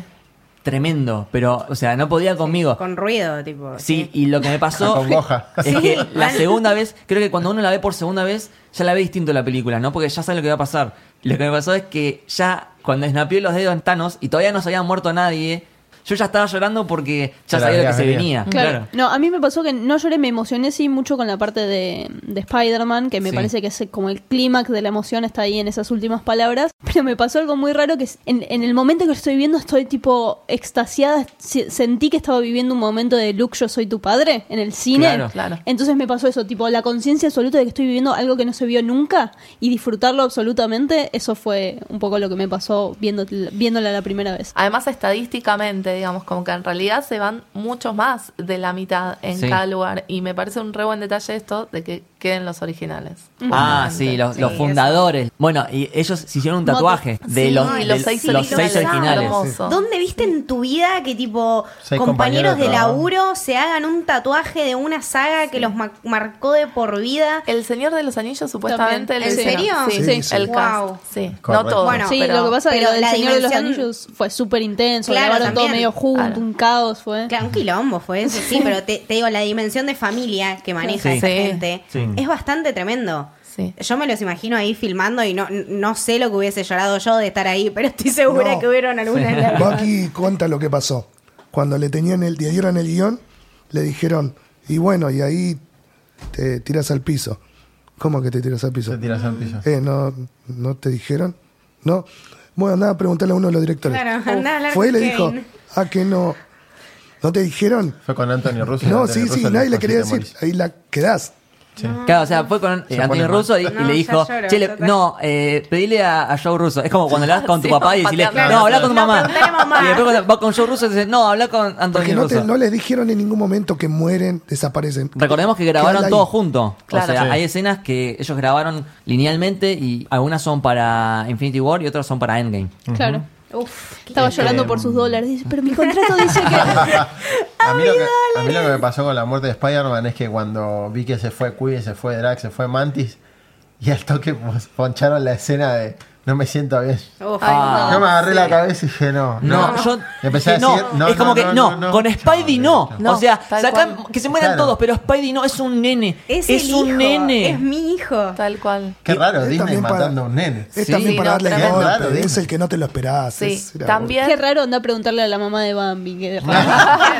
Muy bien El Bueno, el En realidad, eh, Tony, feo eso. Tony Sí, eh, lo considera un hijo a Peter y a la vez Tony es la figura paterna de él. Entonces el No, chabón ese ve morir a su hijo enfrente de sus Es- ojos. eso es lo que estoy diciendo de que los llevan al límite a Sí. todos y a cada uno de los personajes De y los conocen como la palma de la mano. ¿Qué es lo que más va a devastar a Tony Stark? Ver morir al nene en en, en sus sí, en En brazos. Spider-Man De- Homecoming él se lo dice. o Sí. sea, Cuando están en la, después del En el episodio, de- episodio del ferry, Ah, sí. eh, que le diste, Peter lo regaña porque le dice que no lo escuchó. Y él le dice, ¿qué pasa si te morís? Es culpa mía, le dice. Sí. Claro. Y yo no, no, no puedo cargar con eso. Claro. Entonces me vas a tener que volver el traje. Y acá Bueno. se le murió y no tenía chance de, de nada. o sea, sí, y sí. Yo me acuerdo cuando salió el primer tráiler que está Tony agarrándose la mano. Uno vio la imagen y yo decía, uh, se murió War Machine. Decía, pues la mano era negra, Claro. ¿viste? Y dije, se murió War Machine. Dije, bueno, ya está. Es un personaje que a mí ya, para mí no tiene más Claro, nada que dar War. Machine. Ya está liquidado desde... Eh, Civil War. Sí, Civil War. Civil War que está liquidado, ya está. Se hubiera muerto y cuando se cayó, chao. Sí. Este, sí, a mí no me representa, no, no, no me genera nada War Machine. No sé, o sea, y después cuando vimos la escena en el cine, dije, era Spider-Man el que se había muerto. La O puta sea, madre. la puta madre, no era War Sí. Machine, Sí. era Spider-Man. Y War Machine quedó vivo. Claro. Es como que los guionistas también se preguntaron lo que decís vos. Bueno, ¿cuál es el peor miedo de la audiencia? Bueno, dale. Es que Claro. fue, fue re feo porque lo ves a lo ves a Tony en el principio de la película, de hecho la primera aparición que tiene con Pepper, están hablando de tener un hijo. Sí. Sí. es y después tremendo. ves que se le muere el único hijo que tuvo en sus brazos. Es Y no solamente fuerte. eso, Te sino también tenés los dos mejores magos. A Sí. Scarlet que te puede romper una gema Y y después Doctor Strange que sabe todo. ¿Sabes quién Claro. viene? Viene la capitana, papá. a Exacto. resolver todo. Me acuerdo cuando le preguntaban a Feige, ¿y dónde está Capitana Marvel? Y ella estaba por ahí. Por ahí, por ahí anda. está por ahí, miró para arriba la manacita por ahí. Este, pero bueno, sí, yo creo que Capitana Marvel la va a romper toda ahora cuando llegue, va a ser un boom. A mí el personaje me gusta, he leído varias historias y ahora estoy leyendo la nueva esta que salió, The Life of Captain Marvel, que es un poco un refresh del origen del personaje. Está, está, está muy interesante. Yo vi Sí. los primeros tres y... Son buenas elecciones. Brie Larson también me parece Sí. una actriz de Sí. reputa madre. Y algo que estoy muy en contra es de que eh, todo el mundo le caiga con hate a, a Brie Larson Sí, es lo porque, más. Es lo porque más. no sonríe. O sea, es, Es hermosa. Eso es, eso es algo que se llama patriarcado. Sí, Sí. sí. Amén de- de- del, del tema del patriarcado, que me parece que sí, también tiene un poco que ver. Creo que eh, a Brie Larson se le cae. ¿Por qué? Porque va a ser el nuevo símbolo de la franquicia. claro. Hay mucha gente que le Hay que molesta Hay mucha eso. gente que le molesta. Sí. Y yo creo que deberíamos celebrarlo en vez de que nos moleste. Exactamente. Me parece que es una oportunidad Increíble. histórica increíble. O sea, Brie Larson tomando las riendas de un, de un universo, entrando en una película que va a resolver otra, porque Capitana Marvel va a terminar resolviendo Sí. otra cuestión. Y muchos dicen, nada, pero no se ríen los pósters, que no. Boludo, o sea, ¿qué, qué No, a ver, ya viendo el tráiler, o sea, sin haber visto la película, ya viendo el tráiler, yo ya te digo, veo a Capitana Marvel y digo, sos mi Es diosa. Sí. sos mi reina. o sea, No, aparte tomaron como el grandes poder que decisiones tiene. como Es estéticas, tipo el casco con el Con me el- parece sí. lo mejor Oh, del sí. mundo, es El excelente. sacar eso de, de los cómics es excelente. Sí. Pasa también que cuando le erraron en una elección de Es verdad. elenco. Sí. Siempre le pegan. Claro, Sí. ¿cuándo? Eso es verdad. De mí- hecho, Con Don Cheadle. Me acuerdo. Sí, Sí, a ver. sí, sí. Bueno, me encantó este primer bloque. La verdad que hablamos de todo, debatimos un montón, analizamos mucho de lo que nos pasó en esta película. Así que bueno, ahora despedimos a nuestros invitados, a Ana Manson. Muchas gracias por haber venido. No, gracias a ustedes, chicos, por tenerme. La verdad que sí estuvo buenísimo el, el debate y la seguiremos en las redes con el escena por escena. Ay, sí. Ey, Para Capitana Marvel te tenemos. quiero que vengas para Capitana sí, Marvel, sí, ¿eh? Sí, de una. sí, Sí, sí. sí, Listo, ya ya está estoy. grabado. Sí, sí, ya estoy. Asegurado, acá tenés eh, la silla que va a decir Ana Manson. ¿No está el contrato a mano? que firme ahora. Bueno, ¿Dónde están mis dólares? Ya está, quedó grabado. Bueno, tenemos que hablar de eso. eh, pasa tus redes sociales. Sí, en Twitter, arroba capitana, pero con doble N. Y en. Hermoso, hermoso, Nice. hermoso usuario. Gracias, gracias. Y en Instagram no lo pude conseguir. Así Oh. que vayan a arroba capitana con doble N y denuncien la cuenta. No, mentira. Eso era lo que hablabas Pero no, sí, no lo usa. Así Claro. que en Instagram soy Manzonana por ahora. Bien, bien. También despedimos a Seba. Bueno, primero gracias por invitarme. Yo estoy muy contento de venir cada vez que me invitan. Para mí es un podcast sensacional. Ya lo dije la primera vez y aparte lo escucho y me gusta mucho. Gracias. Eh, bueno, nada, me pueden seguir en Twitter, arroba MarvelFlix todo junto, en Instagram, arroba MarvelFlix-arc y se pueden suscribir al canal de YouTube, eh, MarvelFlix Y pronto también en enero voy a Su propia empezar- línea de ropa. No, no, no, es otro proyecto que empiezo a trabajar en radio, eh, Bien. junto a un buen equipo con Héctor Ross y demás. Eh, así que nada, en Bebana, bájense la aplicación. Va a estar de lunes a viernes de 10 a 1 de la mañana el programa. A partir del 7 de enero arrancamos. Excelente. Buenísimo. Excelente. Bueno, mejores deseos. Bueno, muchas Éxitos. gracias. A mí no me despiden porque No. me quedo. Belén se queda con nosotros para el segundo bloque en el que vamos a analizar escena por escena toda la película. Y no va a quedar nada en el tintero. Así que bueno, nos reacomodamos ahora, vamos a un pequeño cortecito y seguimos con el segundo bloque.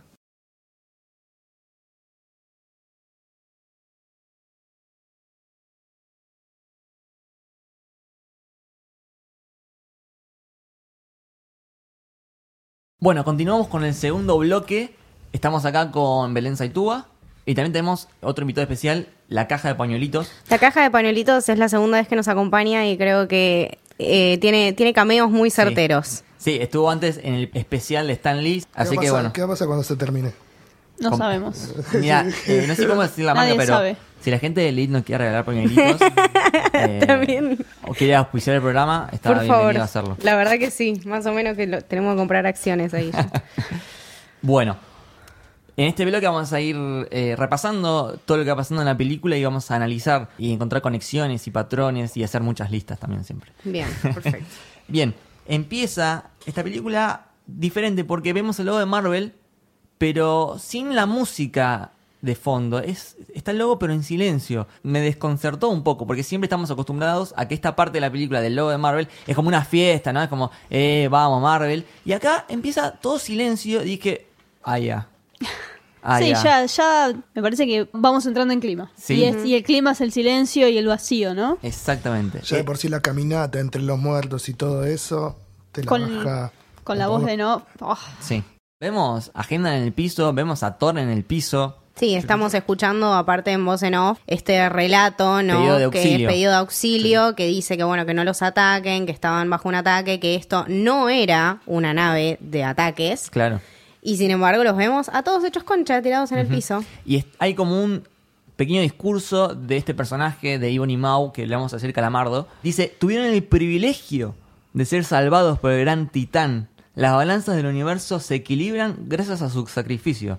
Sonrían, porque incluso en la muerte se convirtieron en hijos de Thanos. Esto de que Thanos siente que te está haciendo un favor al matarte. Es que sí, es como todos los loquitos estos eh, predicadores, ¿no? Fanáticos.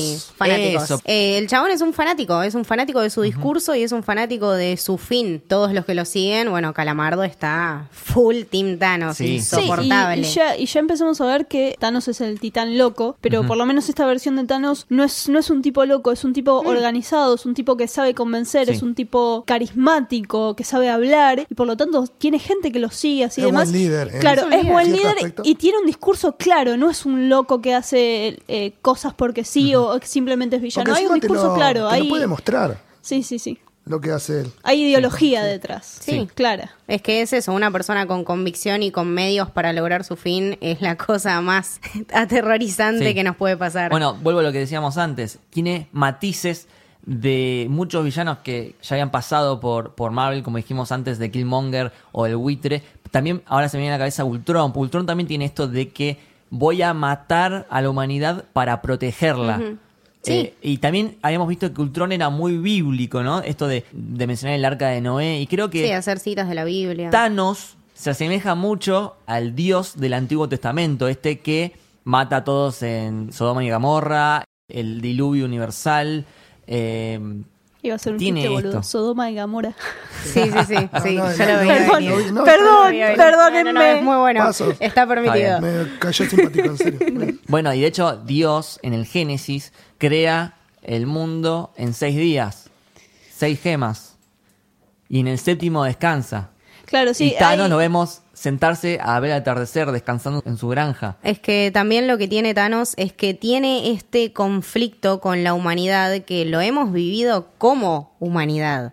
O sea, es un tipo que quiere eliminar a la mitad Es de la población. genocida. Ya hemos tenido Genocida. estos tipos Sí. de problemas. Sí, Eso es lo, que, hace pasa mucho que más real. Él lo ve, él habla mucho de Génesis, como si como si estuviese creando de nuevo el universo. Porque él mismo se siente como el destino y de hecho Claro. se da y se equipara con el destino. Sí. El destino puede acabar. Se siente un mesías. Hasta que llego yo. Eso. Claro. Bueno, di- eh, bueno, de hecho, ahí retomamos y él dice, el destino ha llegado, o mejor dicho, yo he llegado. Y levanta el guantelete y ya tiene la gema de- del poder. Es Eh, importante que la, que la peli empiece con Thanos, porque es algo que habíamos Sí. charlado un poquito en el bloque anterior, que Thanos, no sé si es el protagonista a nivel eh, llevar la acción adelante, pero sí es el personaje central de esta Es el película. eje. Sí, es el eje, El eje de la principal. peli. Y cómo nosotros lo entendemos y cómo está construido este personaje nos va a permitir entender todo el resto de la peli. Exactamente. Bueno, y ahí habla con Loki, dice, dame la gema del espacio. No la tengo. Bueno, mato a tu hermano. Y ahí ya es el primer dilema que se plantea. Bueno, la vida de mi hermano o la gema del infinito. Y cuando empieza a torturar a Thor, dice, ok, espera, sí tengo la gema. Y lo mira a Thor y le dice, te lo aseguro, hermano, el sol volverá a brillar para nosotros. Yo creo que esta aparición de Loki y tanto este principio como que, bueno, eh, es su mismo fin, eh, es súper heroico, ¿no? Como que nos revierten al personaje y nos dan otro lado de, de- de su personalidad en dos minutos. Me Sí. parece que si esta fuera la última aparición de Loki, me parece que debería Sí. serlo por la manera en que está mostrado. Sí. Si, si mu- si realmente muriera, porque después de esta peli tenemos muchas dudas, muchas teorías, pero Sí. ninguna certeza, no sabemos quién va a volver, quién no va a volver y demás. Pero me gustaría que esta fuera efectivamente la, la última aparición una de Loki. buena muerte. Que tenga, claro, sí, ya mostraron que tienen muchas bolas y tomaron Sí. muchas decisiones jugadas durante toda esta película. Espero que sigan tomando ese tipo de decisiones. Es una muerte hermosa, es una muerte en donde se sacrifica por su hermano, en donde eh, vemos que tiene valores más allá de simplemente de molestar a la gente, porque él es un trickster y va Sí. y es un poco y es caos, pero bueno, tan caos no es, ¿no? Y, y muere de esta forma muy heroica y que espero que efectivamente Igual sea. vuelve un poquito para atrás, cuando le está dando la gema, dice, tenemos un Hulk. Haciendo referencia a cuando se lo dijo Tony a él. Bueno, aparece Hulk. Y quiero decir, el baile que le da Thanos a Hulk No, es no, no. Hulk no sabe impresionante. pelear. Thanos agarró el teléfono y empezó a atender a todo el mundo. Sí. Así, lo que me llamó más la atención de esto es cómo nos ponen en perspectiva toda la película, todo el tiempo, ¿no? O sea, lo estamos viendo. Ya empezamos con Thor hecho concha, Sí. encadenado, que es el dios del trueno. Sí, sí. A las dos bombas atómicas. Y después lo tenemos al Hulk, que ya lo vimos a cagar a palos a Loki, Sí. a Iron Man, a Thor.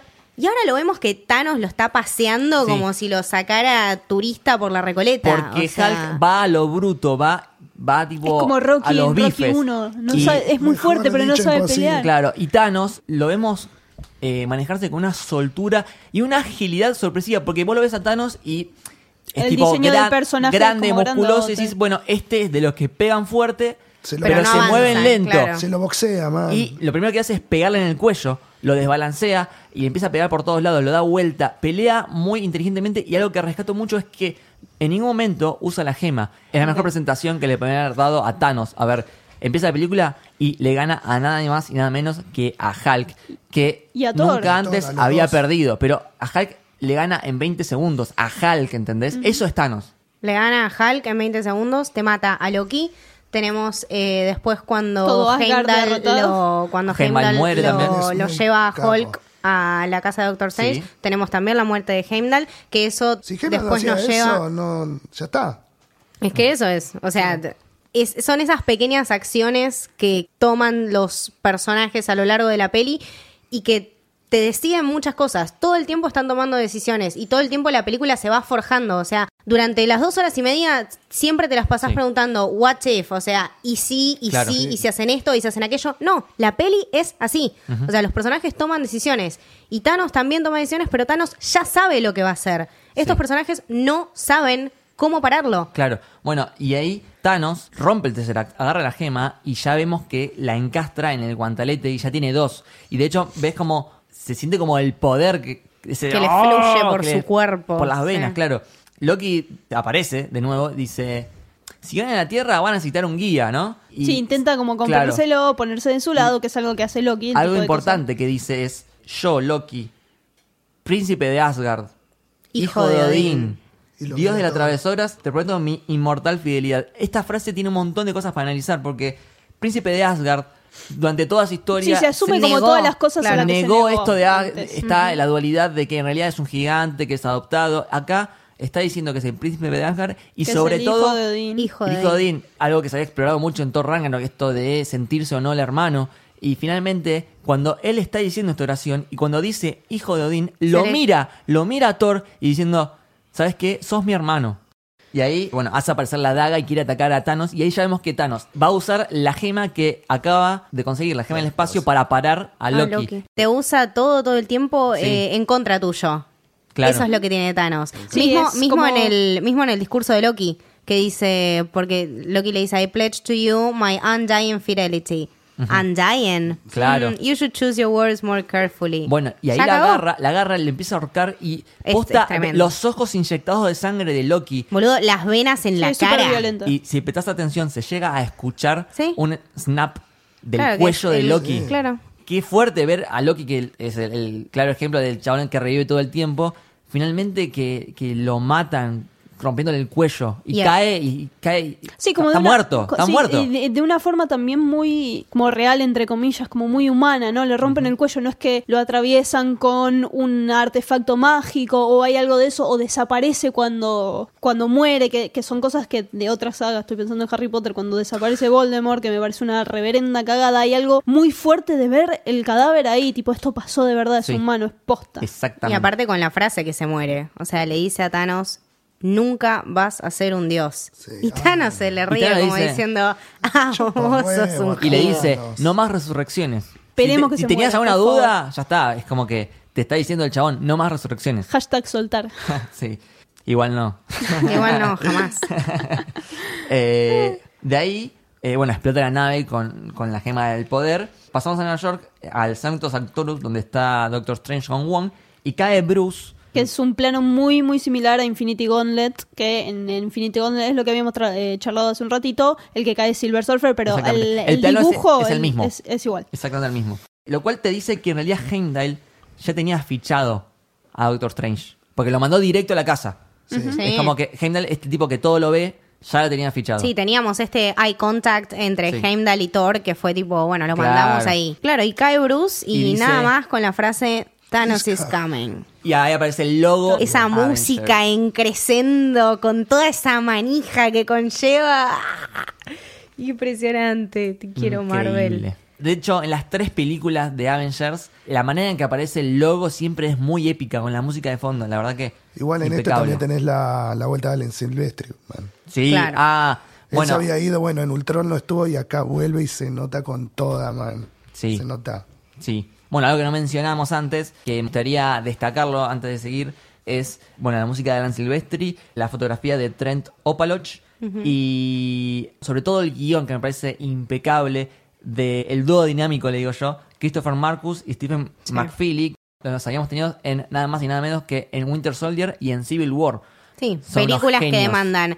Es que aparte son ese tipo de guion, o sea, películas que son largas, que demandan conflictos, que demandan eh, bandos, que demandan equipos, cómo manejaron eso y cómo formaron todo y le dieron un estilo impresionante. Impecable. o Algo sea, que nunca sí. jamás se había visto en el cine. Porque vamos a decir la realidad, esto podía haber salido muy mal, podía haber quedado haber desprolijo, salido muy mal. podía haber quedado sobrecargado, forzado, y la verdad que salió impecable. sí, Quedó son gente de verdad en un universo de verdad. Claro, armonioso y, y balanceado. No hay nada forzado, todas las interacciones entre los personajes están muy bien hechas. Como si lo hubiese Sí, hecho Thanos. eh, Sí. Con, la- eh, con respecto a la música, era un poco lo que habíamos charlado eh, la- el episodio de Black Panther con Jere, que Jere decía que le parecía que un poco había hecho la música El Camino del Héroe, ¿no? Que llegamos finalmente acá, donde tenemos una banda sonada y so- sobre todo este tema de los Avengers, que se convierte en un tema icónico. No- Sí. Siempre pasaba que durante mucho tiempo este universo cinematográfico no tuvo sonido, no tuvo un tema de Superman, no tuvo un tema de Batman que fuera reconocible, y en esta película está Sí. y es increíble y Sí. no puedes parar de cantarlo una vez que salís del cine. Pa, pa, Pa, pa, pa. pa.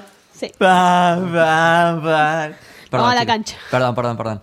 Eh, volvamos a la película. Ahí está en un parque Tony con Pepper. Le habla esto de que soñé que teníamos un hijo.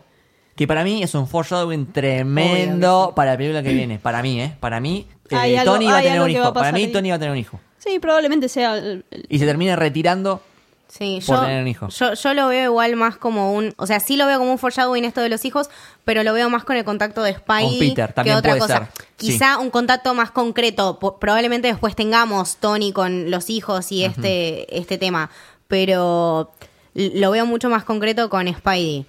Nada, Sí. y a Pepper tampoco la veía como muy convencida, ¿viste? No, igual no es el sé. como el guiño para que después todo te duela más al final. Sí. Claro. Es el golpe bajo y de repente aparece Doctor Strange. y- Claro, porque él le dice a Pepper, te prometo no más sorpresas. Claro. Le aparece Doctor Pum, Strange, sorpresa. vení, te necesitamos. Mi compa de Doctor Strange que es muy responsable, muy posta del cargo de guardián de Sí, la él Tierra. es el guardián de eh, esta realidad. Sí. Los Sí, dos Sherlocks nota. aparecen y se pelean. Ah, sí, es verdad, Eso es tenés algo que ya se venía hablando de las dos personalidades que son semejantes. Sí, porque Ah, yo lo veo así. sí. Uno es el maestro de la magia y el otro es el maestro de la tecnología. E- Estas cosas tan opuestas, pero a veces son tan parecidos, tan- ¿no? Sí. Tenemos encima en esta escena, bueno, Doctor Strange y después viene Bruce. O sea, como Sí. si Doctor Strange no te lo hubiese dejado claro, rato- viene Bruce a decirte también que esto se está por ir a la mierda. claro, hace rato que no se veían Bruce y Tony, por eso se No, sorprenden. sí. Discuten los Sherlocks, eh, Doctor Strange y Tony Stark, porque dicen, bueno, pero hay que, hay que destruir las gemas. No, no, esta gema no se destruye. Claro, este, este tema siempre de las dos posturas, Sí. ¿no? Bueno, ¿qué hay que hacer con las gemas del infinito? Y después le daban la otra gema, la de la mente, que dice que la tiene visión, pero no la pueden encontrar. Y le preguntan, ¿sabes quién la puede encontrar? Y Tengo un celular que me puede ayudar. si bien él tiene el celular, y ya el hecho de que él tenga el celular encima es que considera todo el tiempo llamarlo Steve. Sí. Él le dice, y mirá, que estamos peleados. Y Bruce básicamente le dice, escúchame, pelotudo. Está viniendo Thanos. Esto va más allá de tu peleita con el Capitán América. Claro, pero esto es lo que habíamos hablado un poquito de las decisiones de guion, que el, el peor momento que tiene Thanos Sí. para poder llegar a esta tierra es donde cuando sus héroes y sus defensores están peleados entre ellos y no son un equipo que pueda enfrentarse a este, a este tipo de poder. Exactamente. Y de ahí, eh, bueno, llega esta nave en forma de dona circular. Salen, está toda la gente escapando. Hay algo muy lindo que... Autos que vuelan, todo. Que Tony se frena a ayudar a la gente. Sí. Eso me parece tipo hermoso. Que son detalles que podrían no estar en la película, ¿entendés? Son cosas que podríamos haber, haberlo visto simplemente correr y llegar, pero dedican, los rusos le dedican un momento a, a que Tony ayude a la gente a pararse y a, y a escapar. También pasamos al autobús donde está Peter, que siente con el sentido de arácnido, se le paran los pelitos, le pide a Ned que cause una distracción, y tenemos al cameo de Stan Lee que está conduciendo el autobús No, y dice, sí. ¿qué pasa chicos? ¿Nunca vieron una nave espacial en Nueva York? Hermoso, hermoso cameo. Es hermoso simple cameo. pero funciona a la perfección. Impresionante, sí. Sí, me encanta. Y ahí va Peter. Claro. De hecho- Salta, se, se pone a saltar Sí. entre los edificios. Con su mochilita. Y la remera. la mochilita. La remera dice, lechuga, el sabor de la tristeza. Igual sí. Tristeza, si comieron algo sea- más triste que una lechuga. No, igual para mí, tipo, tristeza habla del final de la película, no sé. De ahí, bueno, llegan Calamardo y Obsidian. Que creo que nunca los nombran. No, Ah, nunca le eso, tienen- ¿no? los nombres los tuve que buscar. Ahí le dice a Bruce, dale, convertirte en Hulk. Claro. Bueno, dale. Hulk Y- está teniendo un problema de impotencia. Claro, decían, Sí. cuando tengo lo que quiero. Sí. Y no sale, no sale Hulk y, y Tony le dice, me haces quedar mal frente a mis amigos. Nunca habíamos visto a Hulk que no saliera. De hecho, yo me quedé pensando, es la primera vez que Hulk pierde. Claro, sí. me Lo han cagado a bifes, Pero nunca había perdido, nunca había perdido. Y acá Thanos le dio una Sí, paliza. está asustado, está vemos asustado. Claro. Asustado. Sí, sí, sí, está Sí. cagado. Sí. Pero después tenemos. La armadura. No, no, no. Est- Esto creo que se merece tipo. Toda mi adoración del universo pasa cuando Tony le dice: ¿Sabes qué? Está todo bien. Suki, y arranca dos tiritas. Sí. Se y se le la- empieza a formar un traje majestuoso con nanotech.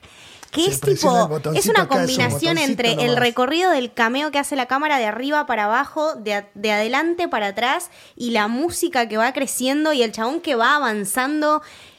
Es bellísimo. Es hasta sexy, te diría. Es- sí, sí, La- sí, o sea, es- se, se es está, se poniendo tipo- el traje, no se lo sí, está sacando. sí, se sí, está sí. poniendo y es como sexy, no sé. Sí, señor Igual Stark, ahora usted la- me enciende. Igual las armaduras ahora cada vez están más ceñidas. Sí. Ya dejaron de ser la armadura. Bueno, la de Spidey Y también. la de Black Panther, que también Sí, ahora se- también es muy parecida Hermoso. a la de Tony, que se viene desde el collar. No, en esta película están todos hermosos, chicos. Sí. La verdad los felicito. Yo ahí tengo la look lista de formas distintas de ponerse el traje de Iron Man. Bien. Bien, tenemos la clásica con la máquina en Iron Man, después tenemos con la valija en Iron Man 2. Qué Tim arcaica la valija. con el misil en Avengers cuando estaba en el aire. Después con el, este enlace mental donde las piezas van yendo hacia él en Iron Man 3. Con el dedo en el helicóptero en Civil War cuando aprieta el botón y se le va generando desde el dedo. Y ahora con nanotecnología. Bien, de hecho hay un fondo de pantalla cuando él saca como unos, no sé, como unos artefactos que le quedan flotando atrás que usa para tirar un rayo a, a este Obsidian. Increíble. También me gustan mucho los poderes que usa Calamardo, ¿no? Cómo mueve las manos y mueve las cosas con tanta naturalidad. Sí, ¿no? la verdad que todas las escenas de pelea y demás Sí. son, son, son excelentes, están muy bien contadas. Y sobre todo, no sé, a mí me pasa con, con muchas pelis de acción, sobre todo con otro tipo de pelis de superhéroes o ya más pensando en Transformers y demás, que nunca entendés qué está pasando, que lo ves, Claro. todo es un caos y qué sé yo. Y acá todo es súper claro y, y hay un montón de tipos de poderes diferentes que todos funcionan con su propia coherencia y a los que todos vemos con claridad y entendemos qué es lo que está pasando y digamos cada acción y cada, cada lanzamiento del poder tiene una consecuencia, ¿sí? No hay, no hay nada librado al azar y todo se ve. Las coreografías de la película están exquisitas, súper prolijas también. Y algo que me gusta mucho de esta pelea, específicamente la de Nueva York, yo soy de las personas que piensan que las ciudades tienen como vida, tienen como alma. Y creo que Nueva York es un personaje más en el MCU. Y tenía, tenía que haber una pelea en Nueva York. En Sí. toda la película, al menos una pelea tenía que haber en Nueva Y, York. y se ve muy bien, hay una combinación de poderes muy distinta porque Strange y Iron Man son claramente mucho más poderosos que Spider-Man y cada uno tiene su lugar y su puesto y hace algo que valga la pena. Que, no sé, es algo que me parece que durante toda la peli está, que los personajes que están y las cosas que hacen son porque son absolutamente necesarias. No hay nada de más que esté para eh, eh, brillar porque sí, ¿sí? Exactamente. Y nada, y, y es muy, muy ingeniosa la peli también, tipo los usos de los, los portales de, de Doctor Strange y demás. Sí. Está buenísimo cuando parte el taxi a la mitad y Sí. todo. está- es es una, un muy buen uso de, lo- de los O recursos. cuando vuelven, hacen los dos portales para devolverle todo lo que le tiró Mo. Claro, es verdad. Sí. Eh, bueno, por un lado tenemos a Calamardo que no le puede sacar la gema a Doctor Strange, así que se lo lleva. Y en la interín también eh, se lleva a Spider-Man la nave esta. Y por otro lado queda Bruce, que no se puede convertir. De hecho, hay una escena en donde tiene la mitad de la cara de Hulk y la mitad de la cara normal, que es una tapa de un cómic que está la cara de él dividida en dos. Después lo vamos a subir a las redes sociales. Sí, eso. después Hulk va a jugar un poco de mensajero durante toda Sí. esta película, ya que no puede transformarse en él, aunque después se suban, se suba el Hulkbuster y demás, eh, lo que hace es un poco ser el, el que lleva un poco la palabra de Thanos o el miedo de Thanos. Sí.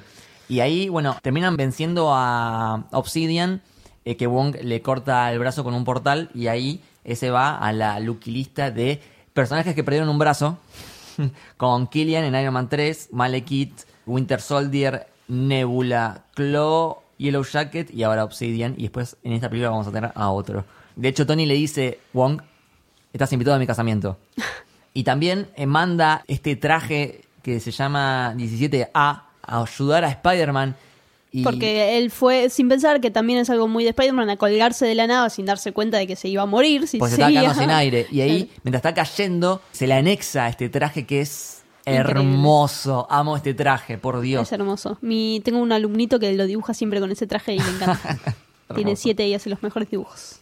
De hecho, ahí, cuando está Tony en la nave, la llama Peppers. Y pierde el contacto con Claro, ella. me hace acordar mucho cuando él llama a Peppers en Avengers 1 cuando está agarrando el misil para llevárselo y se está sacrificando porque probablemente iba a morir. Me hace acordar mucho a eso y me hace acordar mucho a Capitán América 1 donde él con el avión se sacrifica por la bomba que está dentro y creo que la música que suena de la llamada de Pepper a Tony es la misma música que suena cuando hacen la llamada entre Peggy y Steve. Muy buen detalle. Bueno, mientras tanto, en Nueva York, Wong dice: Lo siento, mi planeta me necesita. Y se va. ¡pup! Eh, Bruce agarra el celular para llamar a Steve y. Mándame, Nico. Y Uy, que no esa- se haga esa más música. larga. Que no sea más larga la espera. 2014, 2017, 2018. Nave B, nueva. Guardians of the Galaxy. Avenger Infinity War. ¿Qué escuchamos? Robert Rodman, Spinner, 1976. Por acá, El Camino del Héroe.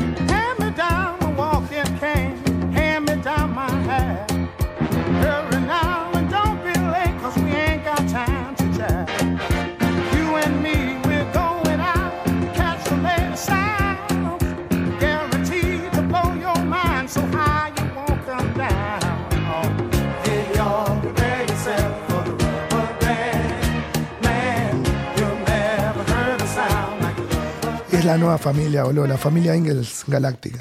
Yo Vos creo también. que esta, esta intro es maravillosa porque es tan de los guardianes que duele. Realmente venimos de una parte de mierda en la película, o sea, vemos que estamos perdiendo, pero después vamos al espacio y tenemos a los guardianes siendo los guardianes y esto te cambia el humor, o sea, los ves completamente, completamente. los ves en otra, porque literal no saben lo que está pasando, simplemente que reciben una distress call de alguien que necesita ayuda, pero lo ves a Peter cantando de Robert Man y A Gamora también. Gamora cantando, está Drax durmiendo con Es la el boca típico abierta. viaje familiar, el padre manejando, la madre, los nenes durmiendo, uno haciendo quilombo, es lo de siempre. El nene jugando a los jueguitos. Es eso, y lo vemos a Groot más adolescente que nunca en estás la con vida. la sabia, estás insufrible, flaco. Está tipo, no, no, encima en, en la parte que Quill dice, bueno, eh, vamos ahora a salvar a estas personas que necesitan ayuda porque eso es lo que hacemos. El revoleo de ojos que le pega a Groot es tipo, Y aparte uy, le hace un como, pesado. ñe, ñe, ñe, ñe, Sí, sí, sí, le hace Groot, y burla. Me mata porque todos,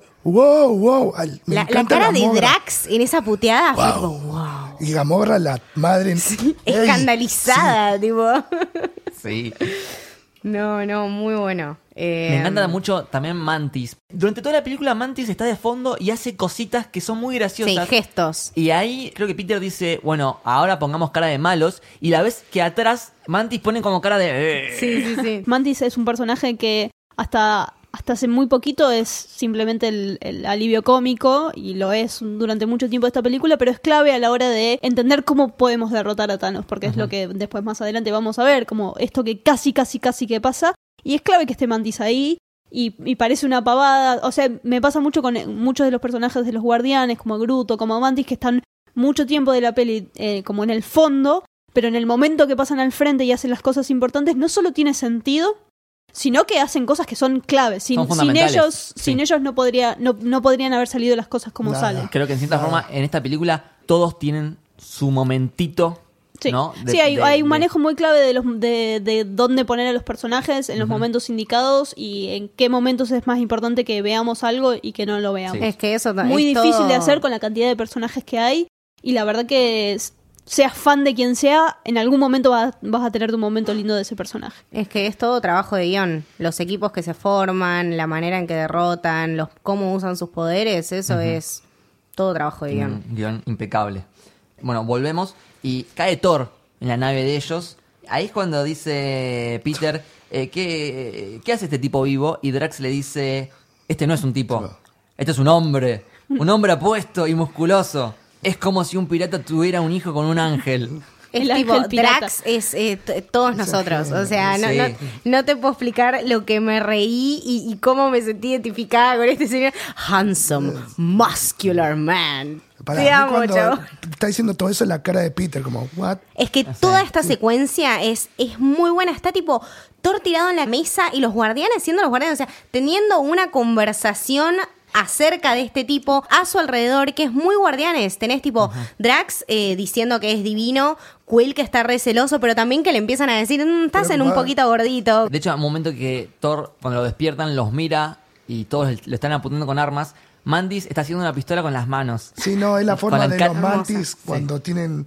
Es esa forma, porque Sí. acordate que es un insecto. Es verdad, es verdad. Ah, mal, claro. Y ahí Thor rápido dice, necesito un martillo, me voy a llevar a tu nave. No, you not. Le clava- y, y- y empieza a burlarse eh, Peter y tratando de imitarlo. Y, Es se- y muy se dan cuenta, la verdad que está, la- toda la escena y todos los gags son, Sí. son muy divertidos y aparte, de vuelta, como le pegan muy en el centro de- del personaje de quién es Peter y su problema con, con cómo ser hombre Pero yo y lo que él banco es... mucho porque no retrocede ante Thor. No se mueve, no se Es inmuta. que, no, es, no- es que en realidad nunca tendría que haber tenido ningún problema Claro, con Thor. A él tiene un problema porque lo, lo pone directamente en jaque con Porque cómo sí, él se seguro. percibe como hombre, Claro. ¿entendés? Que es el mayor personaje de Star-Lord, que es su poco compromiso con un montón de otras cosas y que es lo que se va a ver durante toda la película. Y después dan una explicación súper interesante de las gemas del infinito y de dónde están, más o Sí. menos, traqueadas. Thor aclara que Thanos obtuvo la gema del poder hace una semana cuando diezmó Xandar y usa un verbo en inglés que es eh, decimated, que ya aclararon hace poquito que el evento del chasquido de Thanos que hizo Claro. desaparecer a la mitad de la población se llama The Decimation. Así que estaba también metido en la película de alguna forma. Habla de Nidavellir, que es donde hacen armas legendarias, que es la cuna de Mjolnir, de lo que fue el martillo de Thor.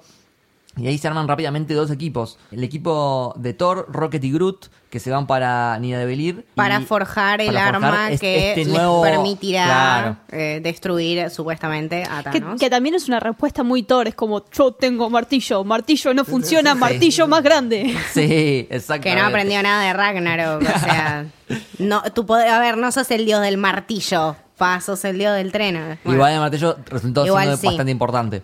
Igual sí. Y el resto de los guardianes que va para Nowhere, que es donde está la gema de la realidad con el coleccionista. Claro. Y de ahí pasamos a Edimburgo y lo vemos a Vision, que está como evolucionado con su forma humana, ¿no? Sí, hay como Ay, siempre, como eso. vamos cambiando no solo de lugar, si- sino como de tono y casi como de género de película. Sí. Pasamos de una acción. Fuimos a una comedia, ahora nos vamos a la comedia romántica. romántica. Como hay un entendimiento muy claro de, de qué tipo de historia le conviene a cada persona. Claro, es de un qué ambiente. tipo de género le conviene. Es un ambiente distinto, ¿no? O sea, los, los ves tipo juntos. y un buen manejo de, de todos los de todos los recursos de esos géneros. Los ves tipo juntos, enamorados, como que es hasta, hasta inocente, como ajenos a todo el quilombo. Nosotros acá venimos a robar tiempo. Está todo bien, pero Bueno, es no eso sin justo. ser goma, porque Claro. nunca llega, ¿entendés? A, estaban teniendo una explicación re linda de todo su amor y de que, bueno, esto está funcionando, qué sé yo. Bueno, ¿qué hago? ¿Me quedo con vos? Bueno, eh, sí, no. eh, sí. y ahí ven en la Sí. pantalla que se les vino el quilombo. De ahí aparece Corvus, que atraviesa con la lanza a Visión.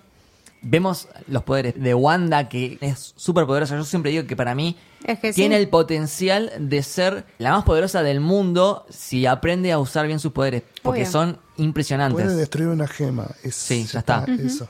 Sí. Y me gusta que ella lo salva a él. El tema es que en un momento Están acorralados y quién aparece.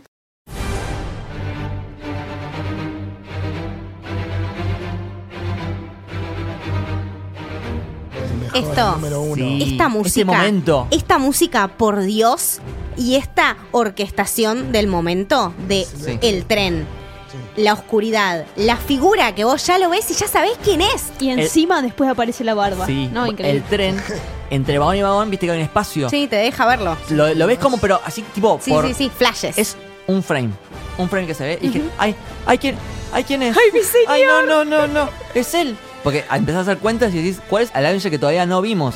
Y lo ves esta silueta Hermoso. que de repente camina hacia adelante y la luz le da en la cara y es este señor, este dios.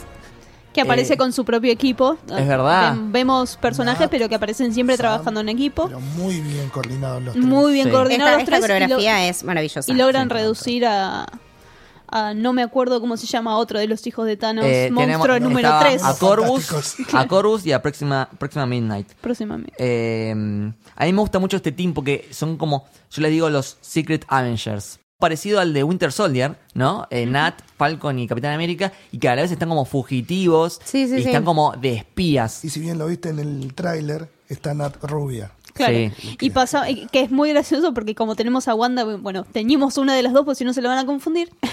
porque son muchos personajes, pero de vuelta pasamos de la peli romántica a la peli de espías, Sí, ¿no? exactamente. Como un Y, saltito. eh, el traje del Capitán América, para mí, dice mucho porque a veces la gente lo prejuzga por el nombre, Capitán América, los colores del traje, rojo, azul y blanco, que dicen, "Eh, este tipo es la bandera de Estados Unidos. Pero justamente esta película te prueba lo contrario. Cuando el chabón no está de acuerdo con lo que plantea su país, el chabón se corta solo, se pone la estrella negra de que, mira, yo no soy más de Estados Está Unidos y estoy por la mía. Y lo que me parece hermoso del capitán es que no lo escuchamos decir ni una palabra hasta que le preguntan en el jet, Where to Cap? Home. Casa. Hermoso. Ahí tenemos rapidito un flashback de Gamora eh, niña, le están atacando el planeta. De hecho, vemos los mismos monstruos que habíamos visto en Avengers 1, estos monstruos nave. Sí, las naves. Y la- lo agarra Thanos, se la lleva, le hace todo este jueguito con la navaja que- Que eh, es que es algo la que tiene Gamora representativo que Claro. después vamos a ver. de- del tema del balance. Hay un momento fondo de Hay pantalla. cadáveres, eso sí. es importante. A ver, en un momento está eh, Thanos y Gamora en el medio y está la mitad de la pantalla, la derecha, con toda la gente que no mataron. y Sí. La izquierda está toda la gente muerta. Después pasamos de nuevo a la nave de los guardianes que Gamora le hace prometer a Peter que si las cosas se ponen feas, que la mate. Claro, si Thanos la agarra, Sí. dice yo sé algo que él no y que no puede saber, entonces te tengo que pedir que me mates. Sí. Y ahí se dan el primer beso en tres películas. Sí, Bueno, que ahí, ¿no? Ahí yo me enojé con Marvel que lo interrumpen con el gag de Drax. A mí me pareció A mí me encantó, es ¿eh? que- A mí me no, re gustó. A mí me es pareció hermoso. momento que se besan, déjenlo besarse Es, en es paz. Guardianes basta de la Galaxia. es. Guardianes de Drax. Pero es Guardianes de la Galaxia, tenía que pasar Sí. eso, si no, es un poco ridículo. ver, es un- Primer era un momento. medio meloso y Claro. aparece Drax. Tenemos, aparte, sigue el hilo, o sea, sí. todos los momentos gomas en Guardianes de la Galaxia los cortamos con algo, si no lo cortábamos quedaba tipo ¿Hace cuánto que estás parado ahí? Hace una, una hora. hora. De ahí pasamos a Nowhere. Sí, quería nombrar eh, Nowhere, el contraste de antes y de ahora de Nowhere, que Sí. nosotros ya lo habíamos visto. Nowhere Sí. teníamos como, bueno, todos colores, lo habíamos visto súper armado, impresionante, y ahora lo vemos todo apagado, Sí. hecho concha, viste, todo mal. Así que ya sabemos que algo acá pasó. Hay algo, un easter egg que eh, para los que ven Arrested Development, en una de las cápsulas hay como un Tobías pintado de Sí. azul. Para los que ven esa serie es... lo Esto van a y de hecho en los créditos dice eh, Character from Arrested Ah, Development. sí. sí. Bueno, recordemos que Cuando los, los rusos... eh, Dirigieron un montón de episodios Claro. de Arrested Development, Reyes de la Comedia. Y ahí, bueno, está Thanos amenazando al conexionista. Salta Gamora a atacar a Thanos, le corta el cuello, le clava la navaja en el corazón. Y Thanos es como que parece que muere diciendo, ¿por qué tú, hija? Y Gamora Le hace vemos- toda esta Sí. novela, ¿viste? Gamora se larga a llorar porque realmente, más allá de que el chabón es un asesino, está loco, se pone a llorar porque es el padre, en cierta forma. Y sí. Lo quieren. Lo quiere. Pero qué sorete. Pero Basinga no Pero te estaba la muerto. creíste. Porque... eh, Porque es la mitad de la película. Sí, estaba usando la gema de la Le realidad da para- para cambiar todo este escenario. Y para torturarla, básicamente, y torturarlos a los demás. De hecho, cómo usa Thanos la gema de la realidad durante toda la película de diferentes formas, una gema muy, muy poderosa, eh, es mucho mejor de cómo lo usaron en Thor Dark World. Ujú. Eh. Pues ahora va- vamos a llegar a esta parte un poco donde Peter cumple la promesa y le dispara a Esa Gamora. parte me encanta. y esa parte es- para mí es súper Sí. amarga. y- Eso, y, sí. ven que Esa es una de mis- no sé si mi parte favorita, pero me mata la actuación de Peter de te dije a la derecha y ella vas eh, si bien le Te se amo más que a nada, le dice ella. Pero él le dispara, man. O sea, la quiere tanto Sí. que cumplió su promesa. Sí, sí. Eso es un Yo lo re- por eso desarrollo cuando del me personaje encanta. que lo súper rescato. Sí. Eh, la valora y la respeta como persona. Respeta sus deseos. No se los cuestiona en ningún momento. No le hace que le dé más información de la que le tiene que dar. Él sabe lo que tiene que hacer porque confía en ella. Te lo pidió, ¿no? Cuando Exacto. le dice. De hecho, es Peter contra el suegro. Exacto. Bueno, el tema es que, bueno, Thanos... ¿No tenés una lista de conociendo a los suegros, Ah, boludo? tendría que hacer, tendría que hacer. Y bueno, sí. Eh, Thanos convierte eh, en burbujitas eh, su, su, Su disparo. su disparo y, y también el arma y se va. Pasamos al Triskelion. Está Rose hablando con el holograma del hijo de puta de Ross. Eh, Forrazo ese. Dice, mete los presos. Eso me da mucha y aparece bronca, el loco. team del Capitán América y se le planta a Ross y le dice, mira, escúchame, mira, yo ya no pido perdón, no pido más permiso. La Tierra acaba de perder a su mejor defensor. Y acá es lindo porque está hablando Es de. Iron Man. Es hermoso. Por más de que ellos estén peleados, lo sigue queriendo y lo sigue considerando el mejor defensor de la Tierra, Iron Man. Qué grande que sos, capitán, te amo. Bueno, ahí con Vision plantean la idea de que la gema puede ser destruida. Sí, como el centro temático de la película que es ¿qué hacemos? ¿Salvamos Claro. a todos o salvamos a, a unos pocos? Y ahí el Cap dice, somos no intercambiamos todos. vidas. No intercambiamos vidas y eso es básicamente lo que es Sí. el centro de lo que va a pasar. Antes de esto tenemos que nos ubican dónde están Clint y Scott, Sí. que habían dicho que por el tema de las familias ellos no iban a, no iban a participar Claro. en este bodrio, qué sé yo. Pero bueno, ya nos da una idea de que ellos no van a estar. Y ahí Bruce eh, le dice a Visión, mira, vos sos una combinación de Jarvis, Ultron, Tony, Bruce y la gema. Si te sacamos la gema, por ahí podés seguir viviendo. Sí, bueno. Pero necesitamos un lugar. ¿A dónde vamos? ¿A dónde vamos? Y Cap le dice: ¿A dónde vamos? Conozco un lugar. Yo sé, conozco un grupo de personas. Los simuladores no. Claro, los simuladores de Wakanda. Acá habría que poner música de tambores. Para el Lucas del futuro, Ahí está, Lucas del futuro. gracias.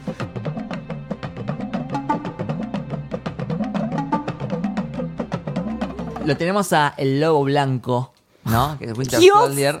A Jesús. Es Jesús, es Jesús, te, es te igual. juro, te juro que yo nunca estuve tan contenta en una película como cuando lo vi a Baki. Estaba tipo cansado, eh, cansado de pelear está este chabón. Este chabón no quería saber más nada con nada. Pero lo hace por el cap. Lo hace Sí. y le traen el brazo ese de... ¡Ah! Impresionante. Bueno, ¿dónde tengo que pelear? ¿Viste? Ya fue. Sí. Ugh. Y después no- nos vamos a enterar que Yuri es la persona más inteligente del planeta Tierra. Sí. Que vio cosas que Iron Man no vio ni que el Dr. Banner pudieron ver. Y tie- que tiene la solución para salvar a Visión, pero que va a durar un poco de tiempo, que necesita tiempo para poder hacer... eh, eh, Exactamente. Y de ahí pasamos a la nave esta circular donde está Tony y se entera que también vino Spider-Man. Lo caga un poquito a pedos, ¿no? Es que sí. Pero Spidey le dice, bueno, pero este traje me rescató, así que más o menos que es tu culpa que yo esté acá. ¿Cómo? La cara de Tony que le dice, no, no, no, bueno, está bien, perdón. Para mí, a Tony cuando le dice, no eso- pudiste analizarlo, no pudiste analizarlo, no tuviste tiempo. No lo pensaste, no lo pensaste, no me digas que lo pensaste porque no lo pensaste. No, bueno, sí, pero eh, ¿cómo voy a hacer un Friendly Neighborhood Spider-Man si no hay Neighborhood? Bueno, está bien. No tiene sentido, pero se entendió. Y le dice, bueno, a ver, ¿cuál es tu plan?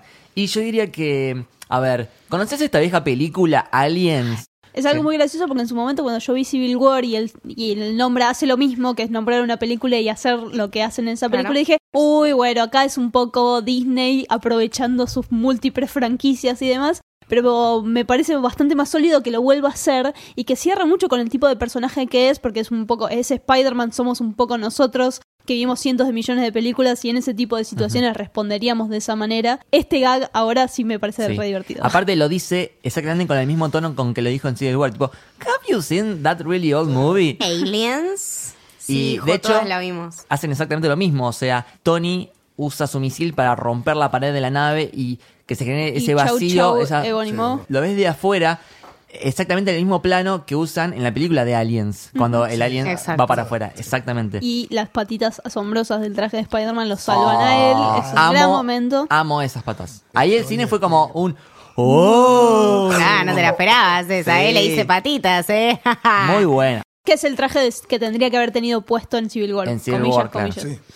En el cómic Civil War, él tiene el- ese traje de Iron Spider Rojo con y las amarillo. patitas. Ahora que lo estoy leyendo lo vi.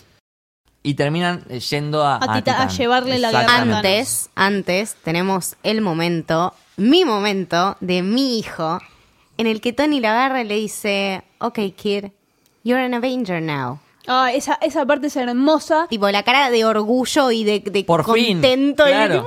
y, la Tan, responsabilidad. Porque se veía como, bueno, ok, ok, ok, ok, ok.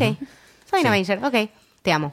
Otra cosa importante que Doctor Strange le dice bien clarito a Tony, entre salvar al chico, salvarte a vos o salvar a la gema, no voy a dudar en dejarlos morir ustedes. Se, lo dice, se lo dice bien clarito, Mm. sí, ¿no? En serio, serio, me Bien serio. Moral Compass, ok. Después, bueno, tenemos una escena con Thanos y Gamora. Y ahí Thanos le dice, tu planeta está por derrumbarse. ¿Y sabes cómo está ahora? Los niños nacen con estómagos llenos y cielos limpios. Es un paraíso.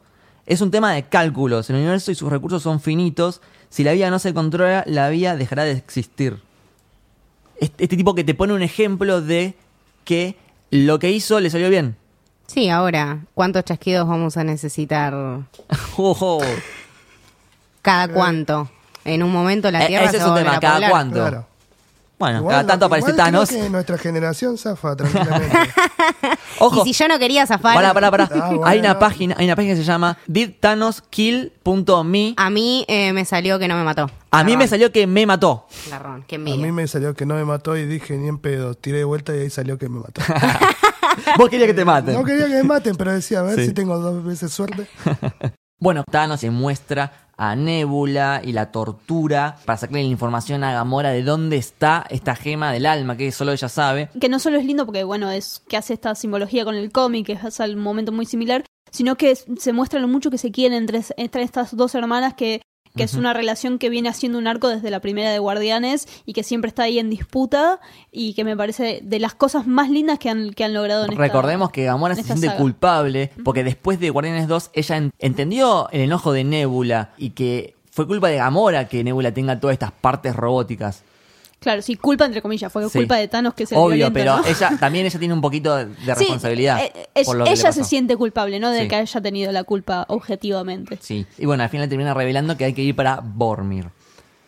Eh, de ahí pasamos al team de Thor en la nave. El mejor team del mundo. De hecho, Rocket se pone La 10. la 10 y empieza a, a tratar de empatizar con, Claro. con Thor a ver qué le está pasando. Le Time cuenta que captain. eh, murió el padre, murió la hermana, murió la madre, los mejores amigos, que tiene 1500 años, que mató a 3000 personas. Sí, que básicamente está vivo porque el destino quiere que esté vivo.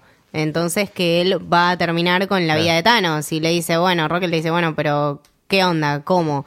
Ah, porque a mí, conmigo nunca peleó. Sí que peleó. Bueno, no, me, no, no, No peleó. peleamos dos veces. eh, Sí. Ya y Rocket le dice, ¿y si te equivocas? Y el chabón le dice, bueno, Me igual, eso que si me dice. equivoco, igual ya perdí todo. Que haya metido a dos personajes que tienen eh, visiones tan diferentes de lo que está pasando, está bueno. Está bueno Igual, porque generan estas sí. situaciones. Thor se lo dice llorando. Me parece que estaba Sí. ocultando sus sentimientos y realmente, eh, más que enojado, está triste.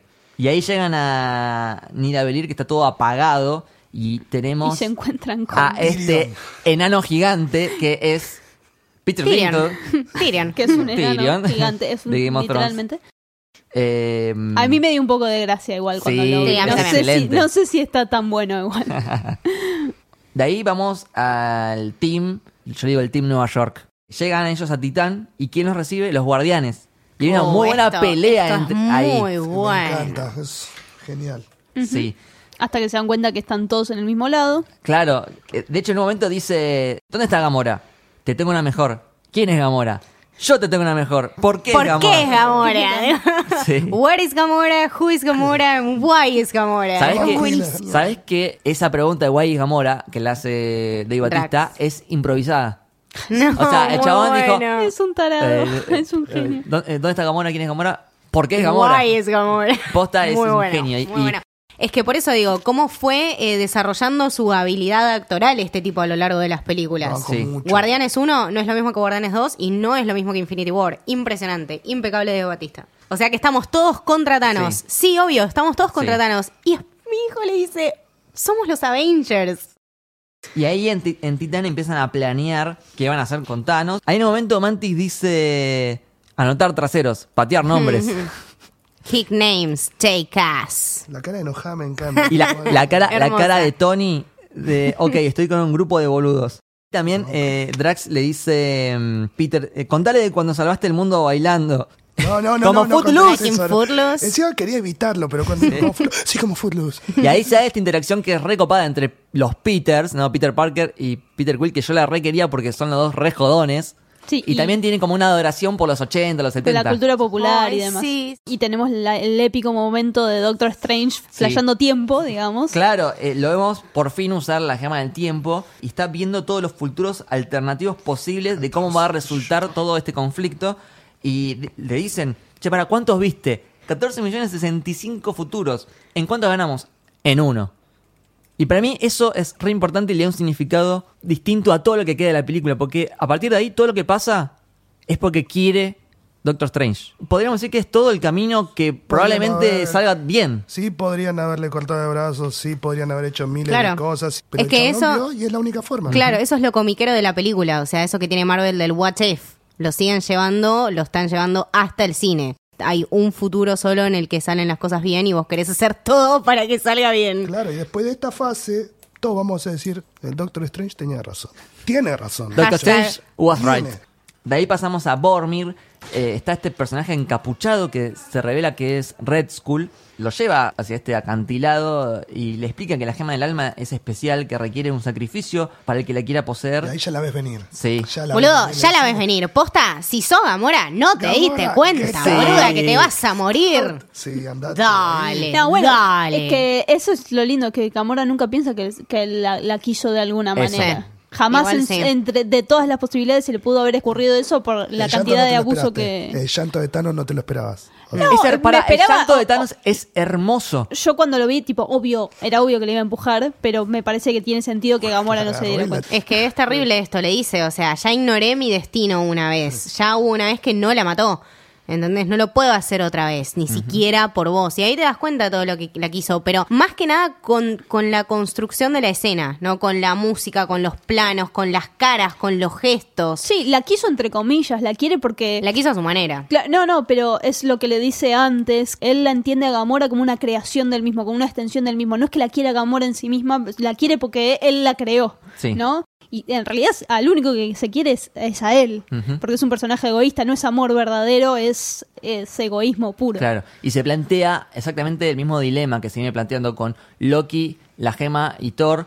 Peter con Gamora, Visión con Wanda. Esta vez le, le toca a Thanos decidir entre la vida de su hija y la gema. Y él elige la gema. Sin o sea, dudar. ante la misma dilema, los Porque diferentes personajes propósito. van eligiendo diferentes cosas, ¿no? Ahí está la diferencia. Y bueno, la tira del acantilado, llora, se le van las lágrimas por estas Por las rendijas. rendijas que Sí. tiene. En Quiero la hacer cara. un apartado, un paréntesis, la actuación de Josh Brolin, la construcción Sí, que le dio a este personaje Muy bueno. es increíble. O sea, más allá de que es un personaje hecho medio CGI, posta Sí, parece pero que, es, que- que es es la, real. la construcción sentimental del personaje. Sí. Es lo que decíamos nosotros, es un personaje súper tridimensional, o sea, es un malo que vos entendés. Es muy Sí. difícil hacer eso. Los gestos de la cara de Thanos están muy bien hechos. La verdad que me saco el sombrero porque Sí. la verdad que impecable. Mientras tanto, en Wakanda empiezan a llegar estas naves triangulares. T'Challa dice, primero evacúen la ciudad, preparen las defensas y por favor denle un escudo a este hombre. Por favor, tiene- denle un escudo a este hombre tiene, literal. tiene su Sí. escudo wakandiano que es muy cool. Sí. También se encuentran con Bucky ahí que se da un Ah, abrazo. hermoso, hermoso, hermoso. Y también está Bruce con el traje de Hulkbuster. Sí. Irónico porque Me- es el me encanta, traje. sí. Que está es el hecho traje- Como para derrotarla a él combatir al mismo. Hulk. Claro. Pero saca lo mejor de Bruce, Sí. ese traje. Sí, se Me divierte, quedo muy por lo contenta. menos. Ojo que ahí T'Challa dice, lo único que tendrá Thanos será polvo y sangre. Igual sí. O sea, Que es, que es lo que tuvo. lo que Igual tuvo. sí tuvo. Lo hicieron sangrar y también obtuvo polvo. Así que T'Challa dice su gran Wakanda Forever. Y ahí es espectacular. También muchas escenas muy bien filmadas de acción increíbles, siempre sentada al Los borde de wakandianos la... eh, cantando, ¿viste? de. Preparándose. Un Bombay. Baku, un Baku está ¡Ah! impresionante. Sí, increíble. Están, bueno, todos los wakandianos, Baku, está Bruce, Winter Soldier, Falcon, todos. War Machine, Okoye. Eh, Black Widow. Black Widow y Capitán América. Scarlet Witch, que está cuidándolo a y Vision en Scarlet la está torre. arriba. ¿Me explicas qué hacía esta mina arriba todo el tiempo? ¡Sos ridícula! Sí, tiene, tiene una escena muy, muy linda en donde se ayudan ellas tres Sí. y se salvan, que es como, ay, sí. Morirás solo, como vos. Y se escucha, no estás sola. Y aparecen Nat y Okoye para ayudarlas. Hashtag momento Girl Power. Ahí se ve el poder de. Wanda, que la levanta y la La hace pasar por la sierra gigante y la mata. Pero es clave que eh, Wanda baje porque es lo que le da el poder a los demás de atacarlo. Ujú. Y ojo, acá lo que rescato mucho, que me encantó, es que cuando ellos están corriendo hacia el encuentro, hacia el choque, Black Panther y Capitán América como que se adelantan, van corriendo los dos a la par. Y es lo que hablábamos en el episodio pasado, de que Sí, de son... trazar este paralelismo de Dos personajes. caras, Dos caras de la misma moneda. Sí. Exactamente. Volvemos un poquito a Anida de Belir. Recordemos que ellos llegaron y estaba la, la estrella, estrella apagada. Apagada, tienen que hacer todo un mambo para volverla a prender y demás. El, el plano en el que está Thor sosteniendo Ese esta- es un este momento fondo de lente pantalla. me hace acordar mucho al de Capitán América con el, Con el helicóptero, helicóptero. y a Peter con el Con- ferry. con el- el es como nuestra Santísima Trinidad, ¿no? Capitán América con el helicóptero, Spider-Man y ahora Thor soportando el poder de la estrella. De la estrella. Claro, y después de ahí lucha. aparece, lo ponemos un poquito en el protagonismo a Groot, que Sí. es que aparte de- es interesante porque venía muy adolescente, no le importaba nada, la caracterización de cada uno de los momentos de la vida de Groot, desde la primera Guardianes hasta ahora que lo vemos adolescente, es muy, muy precisa, pero hay algo que sí le importa y termina cortándose el brazo para hacer el mango del martillo, que es hermoso, es un momento re lindo. Y ahí lo ponemos en la lista de personas que perdieron el brazo. Exactamente. el que faltaba. Sí. Bueno, algo para destacar de Groot es que en las tres películas en las que aparece, se sacrifica. Groot es un gran símbolo de sacrificio. En la primera, bueno, el chabón envuelve a todos y sacrifica su vida para salvar a los demás. Después, en la 2, es él quien agarra la bomba esta y se manda solo, un nene encima, un bebé, a destruir el núcleo del planeta este de Ego. Bueno, y acá que se corta el brazo para que no muera Thor.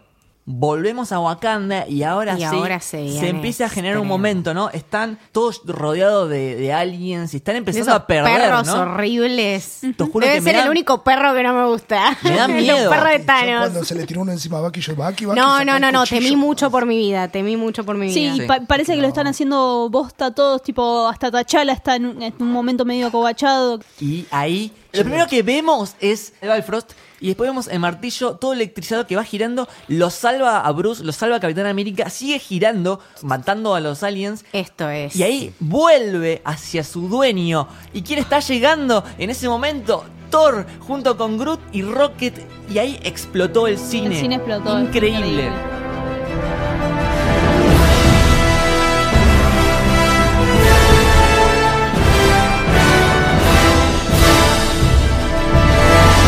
Creo que nunca había gritado en el cine hasta ese No, momento. o sea, yo posta nunca había visto que la gente aplaude. A ver, la gente siempre aplaude al final, pero durante Durante. la película Sí. y que y que grite y se emocione. Tutun, No, la verdad que. tutun.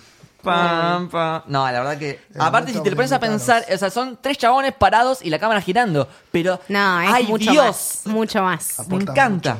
Eh, bueno, ese es lo que dio origen a lo que en nuestro programa es el momento Bring Me Thanos. Este es el momento Bring Me Thanos Y si original. lo- claro, o sea, si lo ves, entendés por qué todos nuestros momentos Bring Me Thanos se llaman así Bring Thanos. Porque de literal, épicos. no puede haber algo más épico que Thor llegando a Wakanda. Para mí es una de las escenas más épicas del cine. De hecho, no termina ahí, porque ahí dice, Bring me Thanos, pega un salto todo electrizado y con Cae. el martillo cae y explota todo y mata a un montón de aliens. Impresionante. ¡Ay, Dios! No, posta, me emociona mucho este momento. Vamos a la pelea de Titan. Titan. Esta pelea es mi favorita de de- la película. El de la peli, bueno. sí. Sí. Bueno, de, de hecho, eh, Thanos explica, dice que las decisiones eh, más difíciles requieren las voluntades más fuertes. Y el Doctor Strange le dice, bueno, nuestras voluntades son igual de fuertes o más que las tuyas. Nuestras. Sí, nuestras. ¡Ay! Viene ahí Iron Man. En esta pelea todos hacen algo y lo hacen muy bien. Sí, de vuelta, todas las peleas son hiper imaginativas y muy, Tremendo. muy bien pensadas. Y llegamos finalmente a este momento épico en donde todo sale mal. Este- Es que esta, esta pelea estaba funcionando bien porque todos sabían qué tenían que hacer y porque todos tenían un propósito que no era matar a Thanos, era sacarle el guantelete. Exactamente. Y estábamos tan bien y veníamos tan bien hasta que llegamos a la pregunta de mierda de dónde está Gamora. ¿Por Ay, qué Dios. si no la ves? ¿Por qué no cerrás? No sé, o sea. No, está, este- me parece que es un momento que está muy bien construido. Obviamente que es hiper frustrante porque vos querés que le saquen el guantelete ahí. y querés que ganen y demás. Sí, pero está si no muy bien construido. De hecho, igual yo lo defiendo un poquito a Star-Lord porque Yo acá la cagan varios, ¿eh? Obvio. Porque Mantis se empieza a poner boca floja, empieza a decir cosas que capaz se lo podía haber guardado. Nebula también le dice, ah, es porque mató a Gamora. Y, tipo, no es eso. solo culpa, o sea... No estoy diciendo que sea solamente culpa de Peter reacciona, Reacciona eh, De- de como una manera persona... Como no estoy, no, pero no estoy diciendo que sea culpa de Peter Quill, lo estoy apañando. Claro. Estoy diciendo simplemente que fue un mal momento. Sí, obviamente. El, Sale- el- el momento inadecuado. que sale todo mal. Me Eh, parece que la construcción de todos los personajes llegan a que es en ese momento se toman esas decisiones y tengan sentido. Más allá de que sea frustrante y que era tan fácil que saliera bien, igual salió mal. También hay un fondo de pantalla muy lindo. Yo le digo Doctor Strange Vishnu. Porque, digamos, le empiezan a salir un montón de brazos. Y la música es como medio de mística, excelente. Y ahí hace un montón de copias que lo agarran a Thanos con hilos mágicos. Y Thanos usa por primera vez la gema del alma. Para reconocer cuál es el verdadero Doctor Strange. Cuál de todas las copias es la que tiene un alma. De vuelta, todo tiene Sí. sentido, todo está bien armado y son soluciones inteligentes y divertidas. Tenemos 20 películas de gente siempre haciendo lo mismo, ¿cómo podemos hacer que sea entretenido y que de todas maneras funcione? Exactamente. De hecho, todos los hechizos que tiran también son como hermosos a la vez. Y también el mano a mano de Thanos contra Iron Man es espectacular. Vemos a la armadura de Iron Man en su máxima expresión. Todo el tiempo cambiando de formas y, y mediante toda una secuencia de movimientos logra pegarle y por primera vez hace sangrar a Thanos. Está este intercambio con Doctor Strange. Por Ah, parece que lo, que lo matan Claro, a... yo ahí decía, Tony muere. Y algo que me gustó es que Thanos cumple la promesa que le hace a Doctor Strange. Que Doctor Strange le da la gema y Thanos podría haberlo matado igual a, a Tony, pero no, Todos. se va, se, Se va. O sea, Sí, como que eh, tiene códigos. Es un personaje, no sé si alguna vez jugaron D&D, alguna vez jugaron Calabozos Eh, y no. Dragones. Sí, sí. Bueno, pero hay personajes que son legales Neutrales, malvados. claro. Bueno, este es un chabón que es malvado legal. Claro, exactamente. Asado, cumple su muy bien promesa. asado, muy bien asado. Gracias, Y- estoy es como mi pico máximo de Sí. nerditud. Y ahí Tony le dice a Doctor Strange, ¿por qué hiciste eso? Y Doctor Strange le dice, es la única manera, estamos en endgame, en la fase final. Es una respuesta jugada y algo que va como medio fuera de personaje. De vuelta a Strange, lo llevan a su límite y tiene que hacer lo que juró que no iba a hacer. Crece. Exactamente. Y se va Thanos con la gema del tiempo. Volvemos a Wakanda. Se empiezan a dar un par de interacciones que me encantan, están buenísimas. Se encuentran Rocket con Winter Soldier. Y Winter Soldier la agarra de la espalda y empiezan a girar juntos, disparando. Y después Rocket le dice: ¿Cuánto por el arma? No está en venta. ¿Cuánto por el brazo? y se va. Y se consigue ese brazo. Igual conseguir el arma. Bueno, no da el humor para. Igual la a Steve, consiguió, sí. Para decirle, Steve, me llevo esto, ni en pedo. Después hay otra, Capitán América le dice a Thor, ¿nuevo corte de pelo? Y Thor responde, veo que me copiaste la barba. Excelente. Ah, te presento a mi amigo Árbol. Yo soy Groot, yo soy Steve Rogers. Capitán América es un buenazo. Y, Y aparece. Antes habían eh, ya derrotado a todos los hijos de Thanos, ¿no? Eh, Bruce había derrotado a Obsidian. eh, bueno, Wanda había matado a Próxima Midnight. Y Visión, junto con Capitán América, a Corvus Glaive.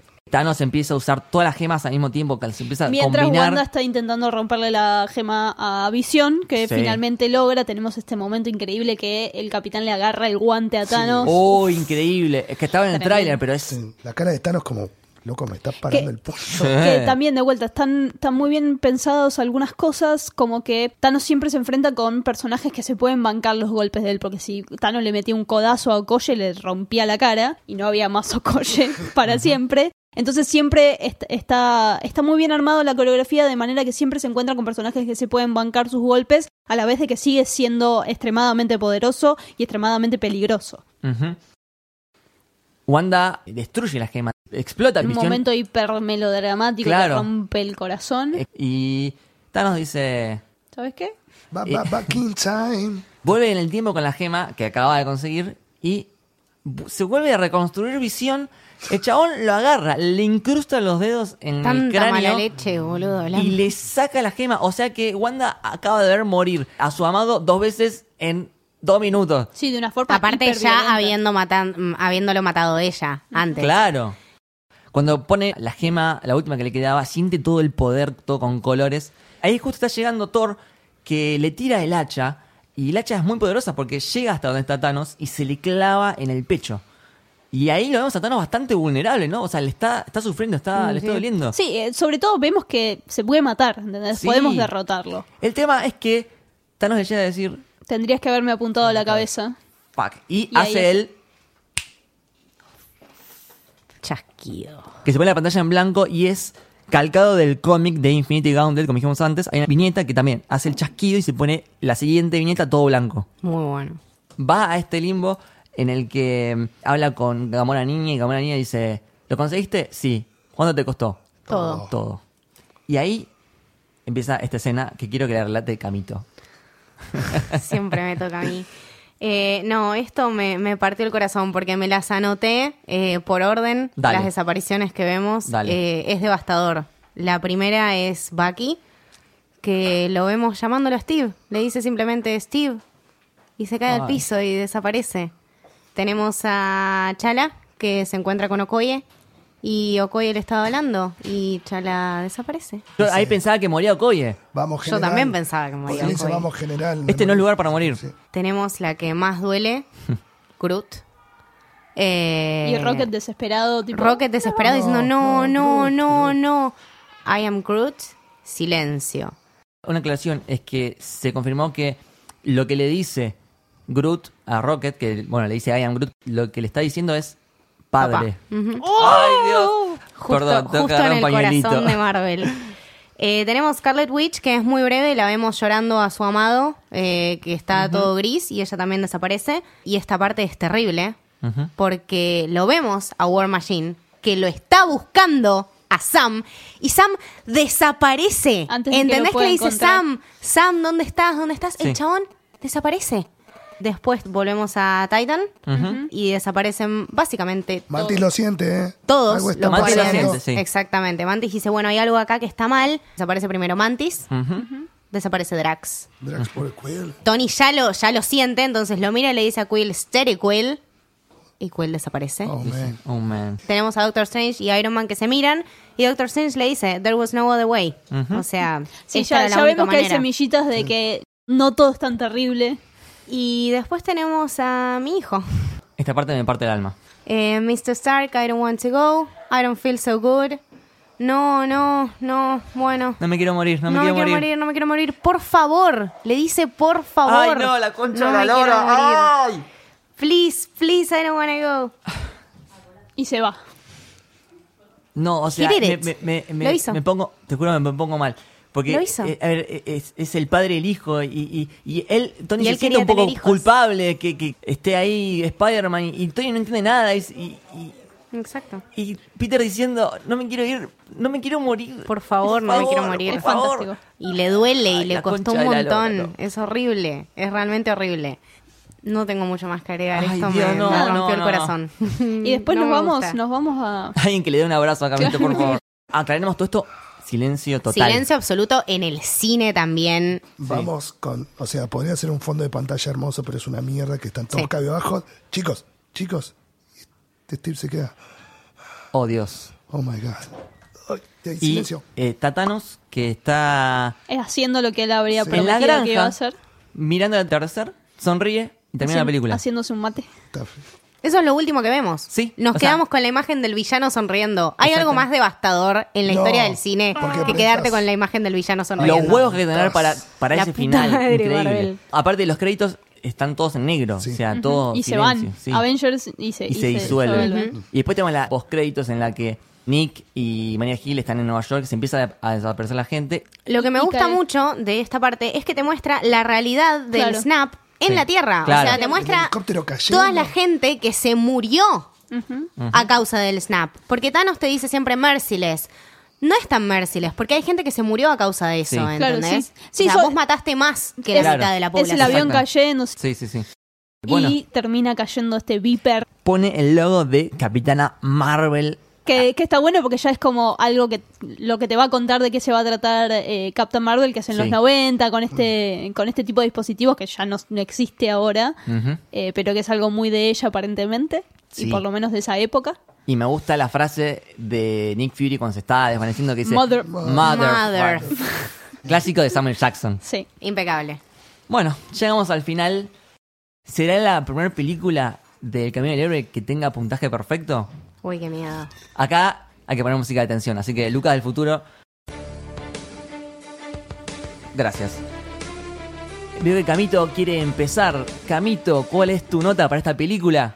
Por Iron Man, por mi hijo, por Thor, por Wakanda y por todos, esta película es un gran 10. Empezamos bien. Juaco, te veo con ganas de decir tu nota. Yes. Vamos todavía. Mi nota para esta película también es un 10. De hecho, si pudiese ponerle 11, le pondría 11, pero bueno, 10. Y a ver, la Sí, última. está buenísima, 10. todo. ¡Vamos! Vamos, vamos, por ahí.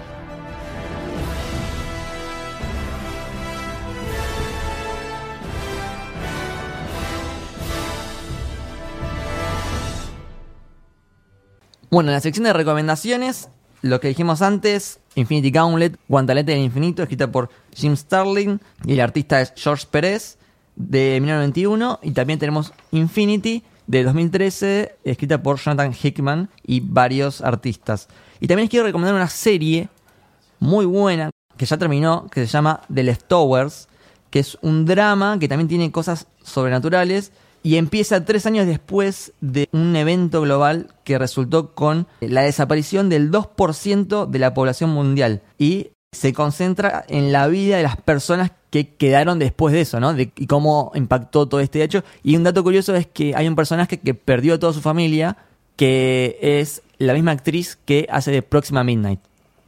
Bueno, Ahora vamos a leer algunos de los mensajes, leer y escuchar algunos de los mensajes que nos enviaron nuestros oyentes por la consigna que pusimos hace unos días sobre qué es lo que sintieron cuando vieron Infinity War. Básicamente era libre lo que sentían, lo que opinaban, O Anécdotas. Sí, anécdotas. experiencias, opiniones, lo que quieran. Básicamente eso. Empezamos. Tenemos un mail de Sofía Alonso que dice: Hola chicos, los empecé a escuchar hace re poco y me re gusta lo que hacen. Mi experiencia con Infinity War. Fui a verla al cine con mi novio y habíamos decidido verla sin saber absolutamente nada. No habíamos visto ni un teaser. Además, somos re antisociables, así que fuimos a una función que era como a las 12 del mediodía. Con esta peli me pasó algo que no me había pasado nunca. Cuando terminó, no lo podía creer. Estaba completamente en shock. No recuerdo el trayecto desde la sala del cine hasta el auto. Estaba posta en shock. Mi novio dice que gritaba incoherencias y puteaba a Marvel. Quería decir que Marvel me cagó la cabeza y mi pobre novio, que es más tranquilo, tuvo que hacer su duelo en silencio mientras yo no paraba de quejarme y amenazar con demandar a Marvel en el viaje de vuelta. Debo haber parecido una demente. En fin, me encanta el podcast, chicos, sigan así, un beso. Sofi. Y pasa el Twitter que es I'm Pinchable y el Instagram que es Sofía Alonso con D final. Bueno, muchísimas gracias Sofía por compartir tu experiencia. Gracias, Sofi. Muchas gracias, Sofi. Tenemos un mail de Gerardo Boto que dice: Hola ídolos, ¿cómo andan? Bueno, en mi caso no tenía ninguna teoría sobre el desarrollo de la peli. Fui sin expectativa para que todo me sorprenda. A mí me gustan mucho los superhéroes en general. Soy muy fan de Batman y también del Capi y Spider-Man. Me gustan los superhéroes con valores elevados y gran sentido moral. Mi mayor miedo con la peli era que el Capi muera, cosa que eventualmente va a pasar, aunque deseaba que pueda llegar al final de la historia como finalmente va a ocurrir. Pero lo que me partió el corazón fue ver a Spidey deshaciéndose en los brazos de Tony. Fue como ver a un padre perder a su hijo. No seas malo, no me tocó eso. vivir algo así de cerca y fue fuerte. Ay, chicos, no, esto. Ah, ya. Pero lo bueno de las películas es que todo se puede revertir y no veo la hora de ver el reencuentro del Capi con Tony y la vieja guardia, Thor, Hulk, Clint y Nat, que es como ese grupo de amigos que se reencuentran para una última aventura y dejar paso a los héroes del futuro. Spidey, la capitana, Strange y otros. Bueno, muchísimas gracias Gerardo, hermoso lo que me mandaste. También tenemos un audio, porque también nos mandan audios. Uno de Jeremías Juárez, que participó con nosotros en el episodio de Black, Black Panther, que De es de Estadio Estadio sí. Sí. Un saludo muy grande a, a Jere. Y a ver, escuchemos lo que mandó. Hola, Camino del Héroe, ¿cómo andan? Acá Jere de Está Vivo. Wow, llegaron el día, ¿no? Llegaron al día de Infinity War, qué bueno. Es muy loco como transitar tantos años y llegar a este punto. Lo que quería contarles y compartirles es que para mí todas las pelis de Marvel eh, generan un vínculo muy enorme con mi hermano. Entonces hace 10 años venimos creciendo juntos con estas películas. Me acuerdo ir a verla los dos, haber reservado la entrada con muchísima anticipación volver súper tarde del centro a mi casa fue increíble. Es una de esas pelis que son inolvidables. Y nada, está buenísimo que hayan creado algo que acompañe a una gran generación. Son un montón de años creciendo juntos. Así que nada, qué bueno que hayan llegado a este momento. Camino del héroe, los felicito. Qué gran camino que hicieron. Espero que la rompan y la sigan rompiendo siempre ustedes. Abrazo grande. Oh, gracias, Jere. Siempre tan buena onda. Sos un capo. Muchas gracias, Jere Posta. Gracias, Jere. Aguante está vivo. También tenemos un audio de Leti. De Leti, nuestra groupie número uno, man. A ver lo que dice Leti. Hola chicos, ¿cómo andan?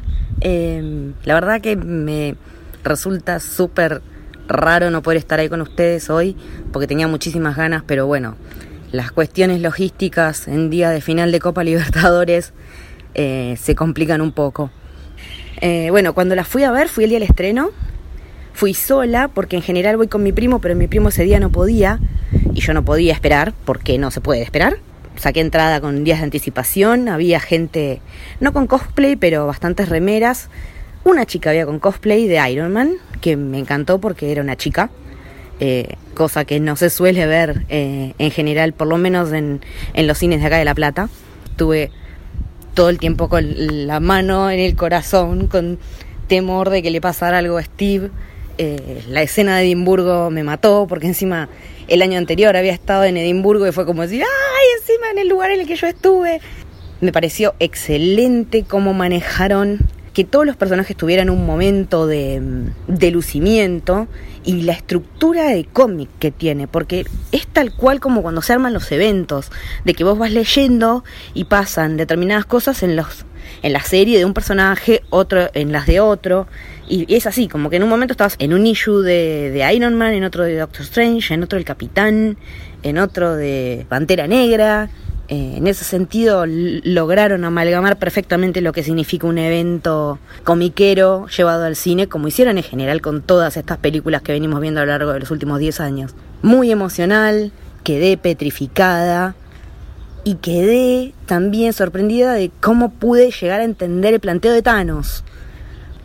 El tema de los efectos del CGI impecable me dejó bastante no sorprendí a esta altura, pero digo qué parejo todo, qué bien hecho y qué bueno que se puede haber llegado a esta instancia en la tecnología en la que podamos ver todo eso.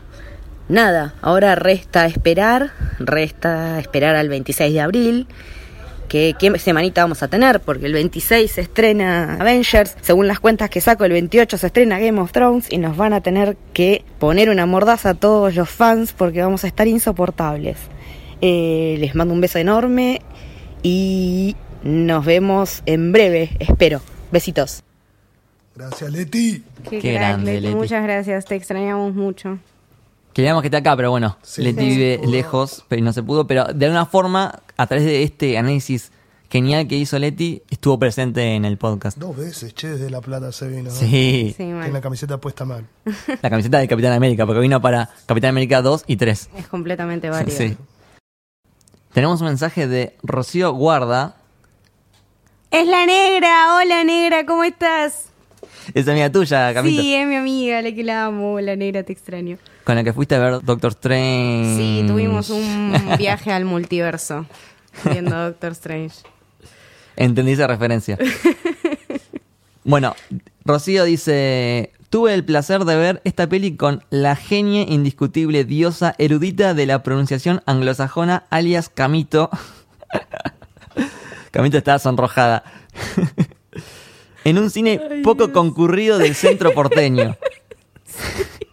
Quiero pedirle perdón públicamente a quienes hayan compartido sala con nosotras por lo mucho que lloramos, nos reímos y las guarangadas que le gritábamos a Baki. Ay, sí, no, no, fue, fue bastante fuerte, fue una experiencia muy fuerte. Nada, me dijo, bueno, tengo entradas, vamos. Eh, sí, obvio, vamos, pero vos ya la viste. sí, la vi tres veces. Bueno, vamos. Y nada, la pasamos increíble. Te extraño, negra. Vayamos a ver peli juntas.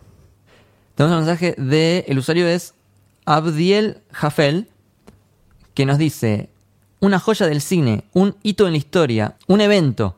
Cuando el cine se atrevió a matar a sus héroes, a dejar que se saliera de sus manos una situación que en otro escenario hubiese sido otro cliché, en donde pudimos ver que no todo siempre sale bien, que solo hay espacio para voluntades fuertes, que solo hay esperanza de ver a un universo agradecido cuando se hace lo que se tiene que hacer, cueste lo que cueste.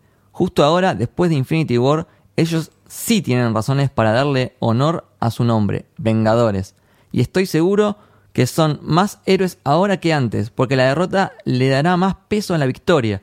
Todos listos para la jugada final, Avengers Endgame. Saludos desde Puerto Rico, soy muy fan de ustedes, su estilo de análisis y pasión por Marvel son vida. Un fuerte abrazo y que el padre Tony los ampare. Excelsior. Wow. Bueno. Wow, Puerto Rico. Yo ese mensaje, primero Puerto Saludo Rico. para Puerto Rico. Qué grande. Bueno, y nos mandó también una imagen que está buenísima, que está Doctor Strange jugando al ajedrez con Thanos. Muy bueno. Y en el ajedrez una pieza es Thanos y otra pieza es Iron Man. O sea, bastante simbólico de lo que nos dice la película, refiriéndose a que Iron Man es una pieza clave Sí, sí, en sí, todo esto. Obvio. Después lo quiero ver. Después lo podemos subir. Gracias. Muchas gracias. Muchas gracias. Tenemos un mensaje de Julián Cana que dice, fui a ver la película cinco veces al cine. No, y en- me ganó. y en todas lloraba. No soportaba la idea de la muerte definitiva de algunos personajes. El humor me pareció justo y la relación entre personajes preciosa. Aunque me hubiese gustado algunos encuentros. Solo se me ocurre que los desaparecidos pueden llegar a estar adentro de la gema del alma o en el reino cuántico. Claro, esas son dos teorías de las que hay. claves, cuántico. Muchísimas gracias, Julián, por este mensaje. Tenemos un mensaje de Maxi Moon, que también nos sigue hace un montón. Sí, un saludo. Hola chicos, no puedo creer que ya llegó Infinity War al podcast. Para mí, Yes. sin dudas, fue la mejor experiencia que tuve en un cine. La emoción de la gente gritando como si fuera un gol, las apariciones del Capi o de Thor y los no generales después del chasquido todavía me emocionan. Ojalá comenten el tráiler de Avengers Endgame. Saludos. Bueno, lo comentamos bastante durante el episodio. Muchísimas gracias por este mensaje. La verdad que sí, se, se vivió de una forma espectacular. Soy Huguito Soy, nos manda. Yo la fui a ver el día que salió a las 11 am, solo y no le podía decir a nadie porque le había prometido a un amigo ir con él. Eso sí que es ser manija, ¿no? ¡Wow! Obvio que después fui con él fingiendo que todo era novedad. Es tipo el meme de Pará, Pretend no, to be pará, pará, pará, pará, lee todo porque por ahí al final dice, no digan mi nombre. ¿Viste? Ya lo mandamos al madre, listo, ya fue. Hashtag lo haría de nuevo. Así que está orgulloso. Listo, bueno. Me parece perfecto lo que hiciste. Ahora anda y hablalo y, y Claro. Esperemos que tu amigo no escuche esto, ¿no? Sí, sí, vas a tener que explicarle a tu amigo un par de Oh, cosas. sí. Si parece. estás escuchando, flaco, entendelo. Ponete en el lugar del Sí. otro. Tenés la oportunidad, la aprovechás. También tenemos un mensaje de Pablo Salaberry que dice: Se vivió como una tribuna. Nunca viví algo así en una sala. Y me parece perfecto. Única. No hay una sola película en la historia del cine que se pueda comparar con Infinity War. Como Thanos quisiera, tiene un balance perfecto entre todos los personajes del MCU. Y ese final es de lo más arriesgado y valiente que vi. Coincido 100% con todo lo que dijiste, Pablo. Gracias, Pablo, por el saludo. La gente ha hablado. Bueno, quería agradecer a muchas personas. Quiero agradecer a Belén, que estuvo acá, se bancó tres horas. Muchas gracias a ustedes por invitarme en este momento tan especial, este episodio tan especial del Camino del Héroe. Eh, me pueden encontrar a mí como Bel Saitua en cualquiera de las redes sociales, eh, Twitter e Instagram, y después pueden buscar mi podcast, arroba está vivo podcast, tanto en Instagram como en Twitter estamos así. Perfecto. Queremos agradecer a Radio en Casa, que es nuestro hogar y es la radio más linda de Argentina. Literal, es hermoso este lugar. A mí me da mucho placer venir a grabar acá. Eh, me encanta. Mucha clase, Nico, en serio. Muchas gracias, Nico, que siempre nos abre la puerta, nos da agüita, nos da mate. Nos cuida, nos cuida. Nos cuida. Exacto. Exacto. Muchísimas gracias, Nico. Quiero agradecer a todos los invitados que estuvieron viniendo a lo largo de todos estos capítulos. La verdad que nos encontramos con personas hermosas, recopadas, que terminaban el capítulo y decían, che, queremos volver a otro. Y la verdad que es un placer eh, ver que los invitados disfruten y la pasen tan bien en, en estos capítulos, tanto como nosotros. Sí, es un, la verdad, un honor tener tanta gente que aparte quiera venir. Muchísimas gracias. Y último y más importante, a ustedes, los oyentes. Los amamos y queremos agradecerles por estar ahí siempre. Aquellos que nos escuchan desde el primer episodio y se quedaron y nos acompañan semana a semana. Aquellos que quizás se sumaron más tarde, nos descubrieron hace poco, pero nos dicen, che, lo descubrí hace dos días y ya me escuché todos los capítulos. Reservado. Y yo me quedo como, wow, ¿cómo te bancas a a estos giles hablando tanto tiempo? Gracias también por todos los mensajes y los comentarios lindos que nos dejan. La verdad que leemos absolutamente todo y nos encanta que interactúen, que nos dejen sus opiniones, sus teorías, sus recomendaciones. Incluso también cuando a veces aparece algún boludo que pone un comentario mala onda y de repente yo veo que empiezan a aparecer nuestros oyentes a defendernos. Tenemos los mejores oyentes del multiverso. Bueno, también para agradecerles a los oyentes, queremos retribuirles todo el cariño que nos dan y queremos sortear una remera genial de Very Difficult, que son increíbles, son muy buenas. Sí. Y para eso tienen que participar con una consigna. Si estás en Instagram, lo que tenés que hacer es ir a la publicación, a la foto en la que anunciamos en el episodio de Infinity War, solamente esté el póster, y tienen que etiquetar a dos amigos y les recomiendan nuestro podcast y si quieren, para sumar más puntos, pueden compartir en su historia este episodio. A nosotros nos hace muy bien que ustedes vayan pasando de boca en boca este episodio, así lo escucha la mayor cantidad de la gente posible. Y si estás en Twitter, lo que tenés que hacer es retuitear la publicación que solamente esté fijada en nuestro perfil, en la que anunciamos el episodio de Infinity War, y de nuevo comentar ese tweet etiquetando a dos amigos, recomendándoles nuestro episodio. Bueno, Espero que sí. estemos a la altura. Realmente disfruté muchísimo hacer Sí, este episodio. Eh, me encantó relatar esta peli. Me sigue poniendo la piel de gallina. Compartan el episodio, comenten, lo pueden seguir en las redes sociales, Camino de Héroe en Twitter, Camino del Héroe en Instagram. Muchísimas gracias a todos. Esto fue el Camino del Héroe. Espero que les haya gustado. Chau. Chao, gente. Adiós. Adiós.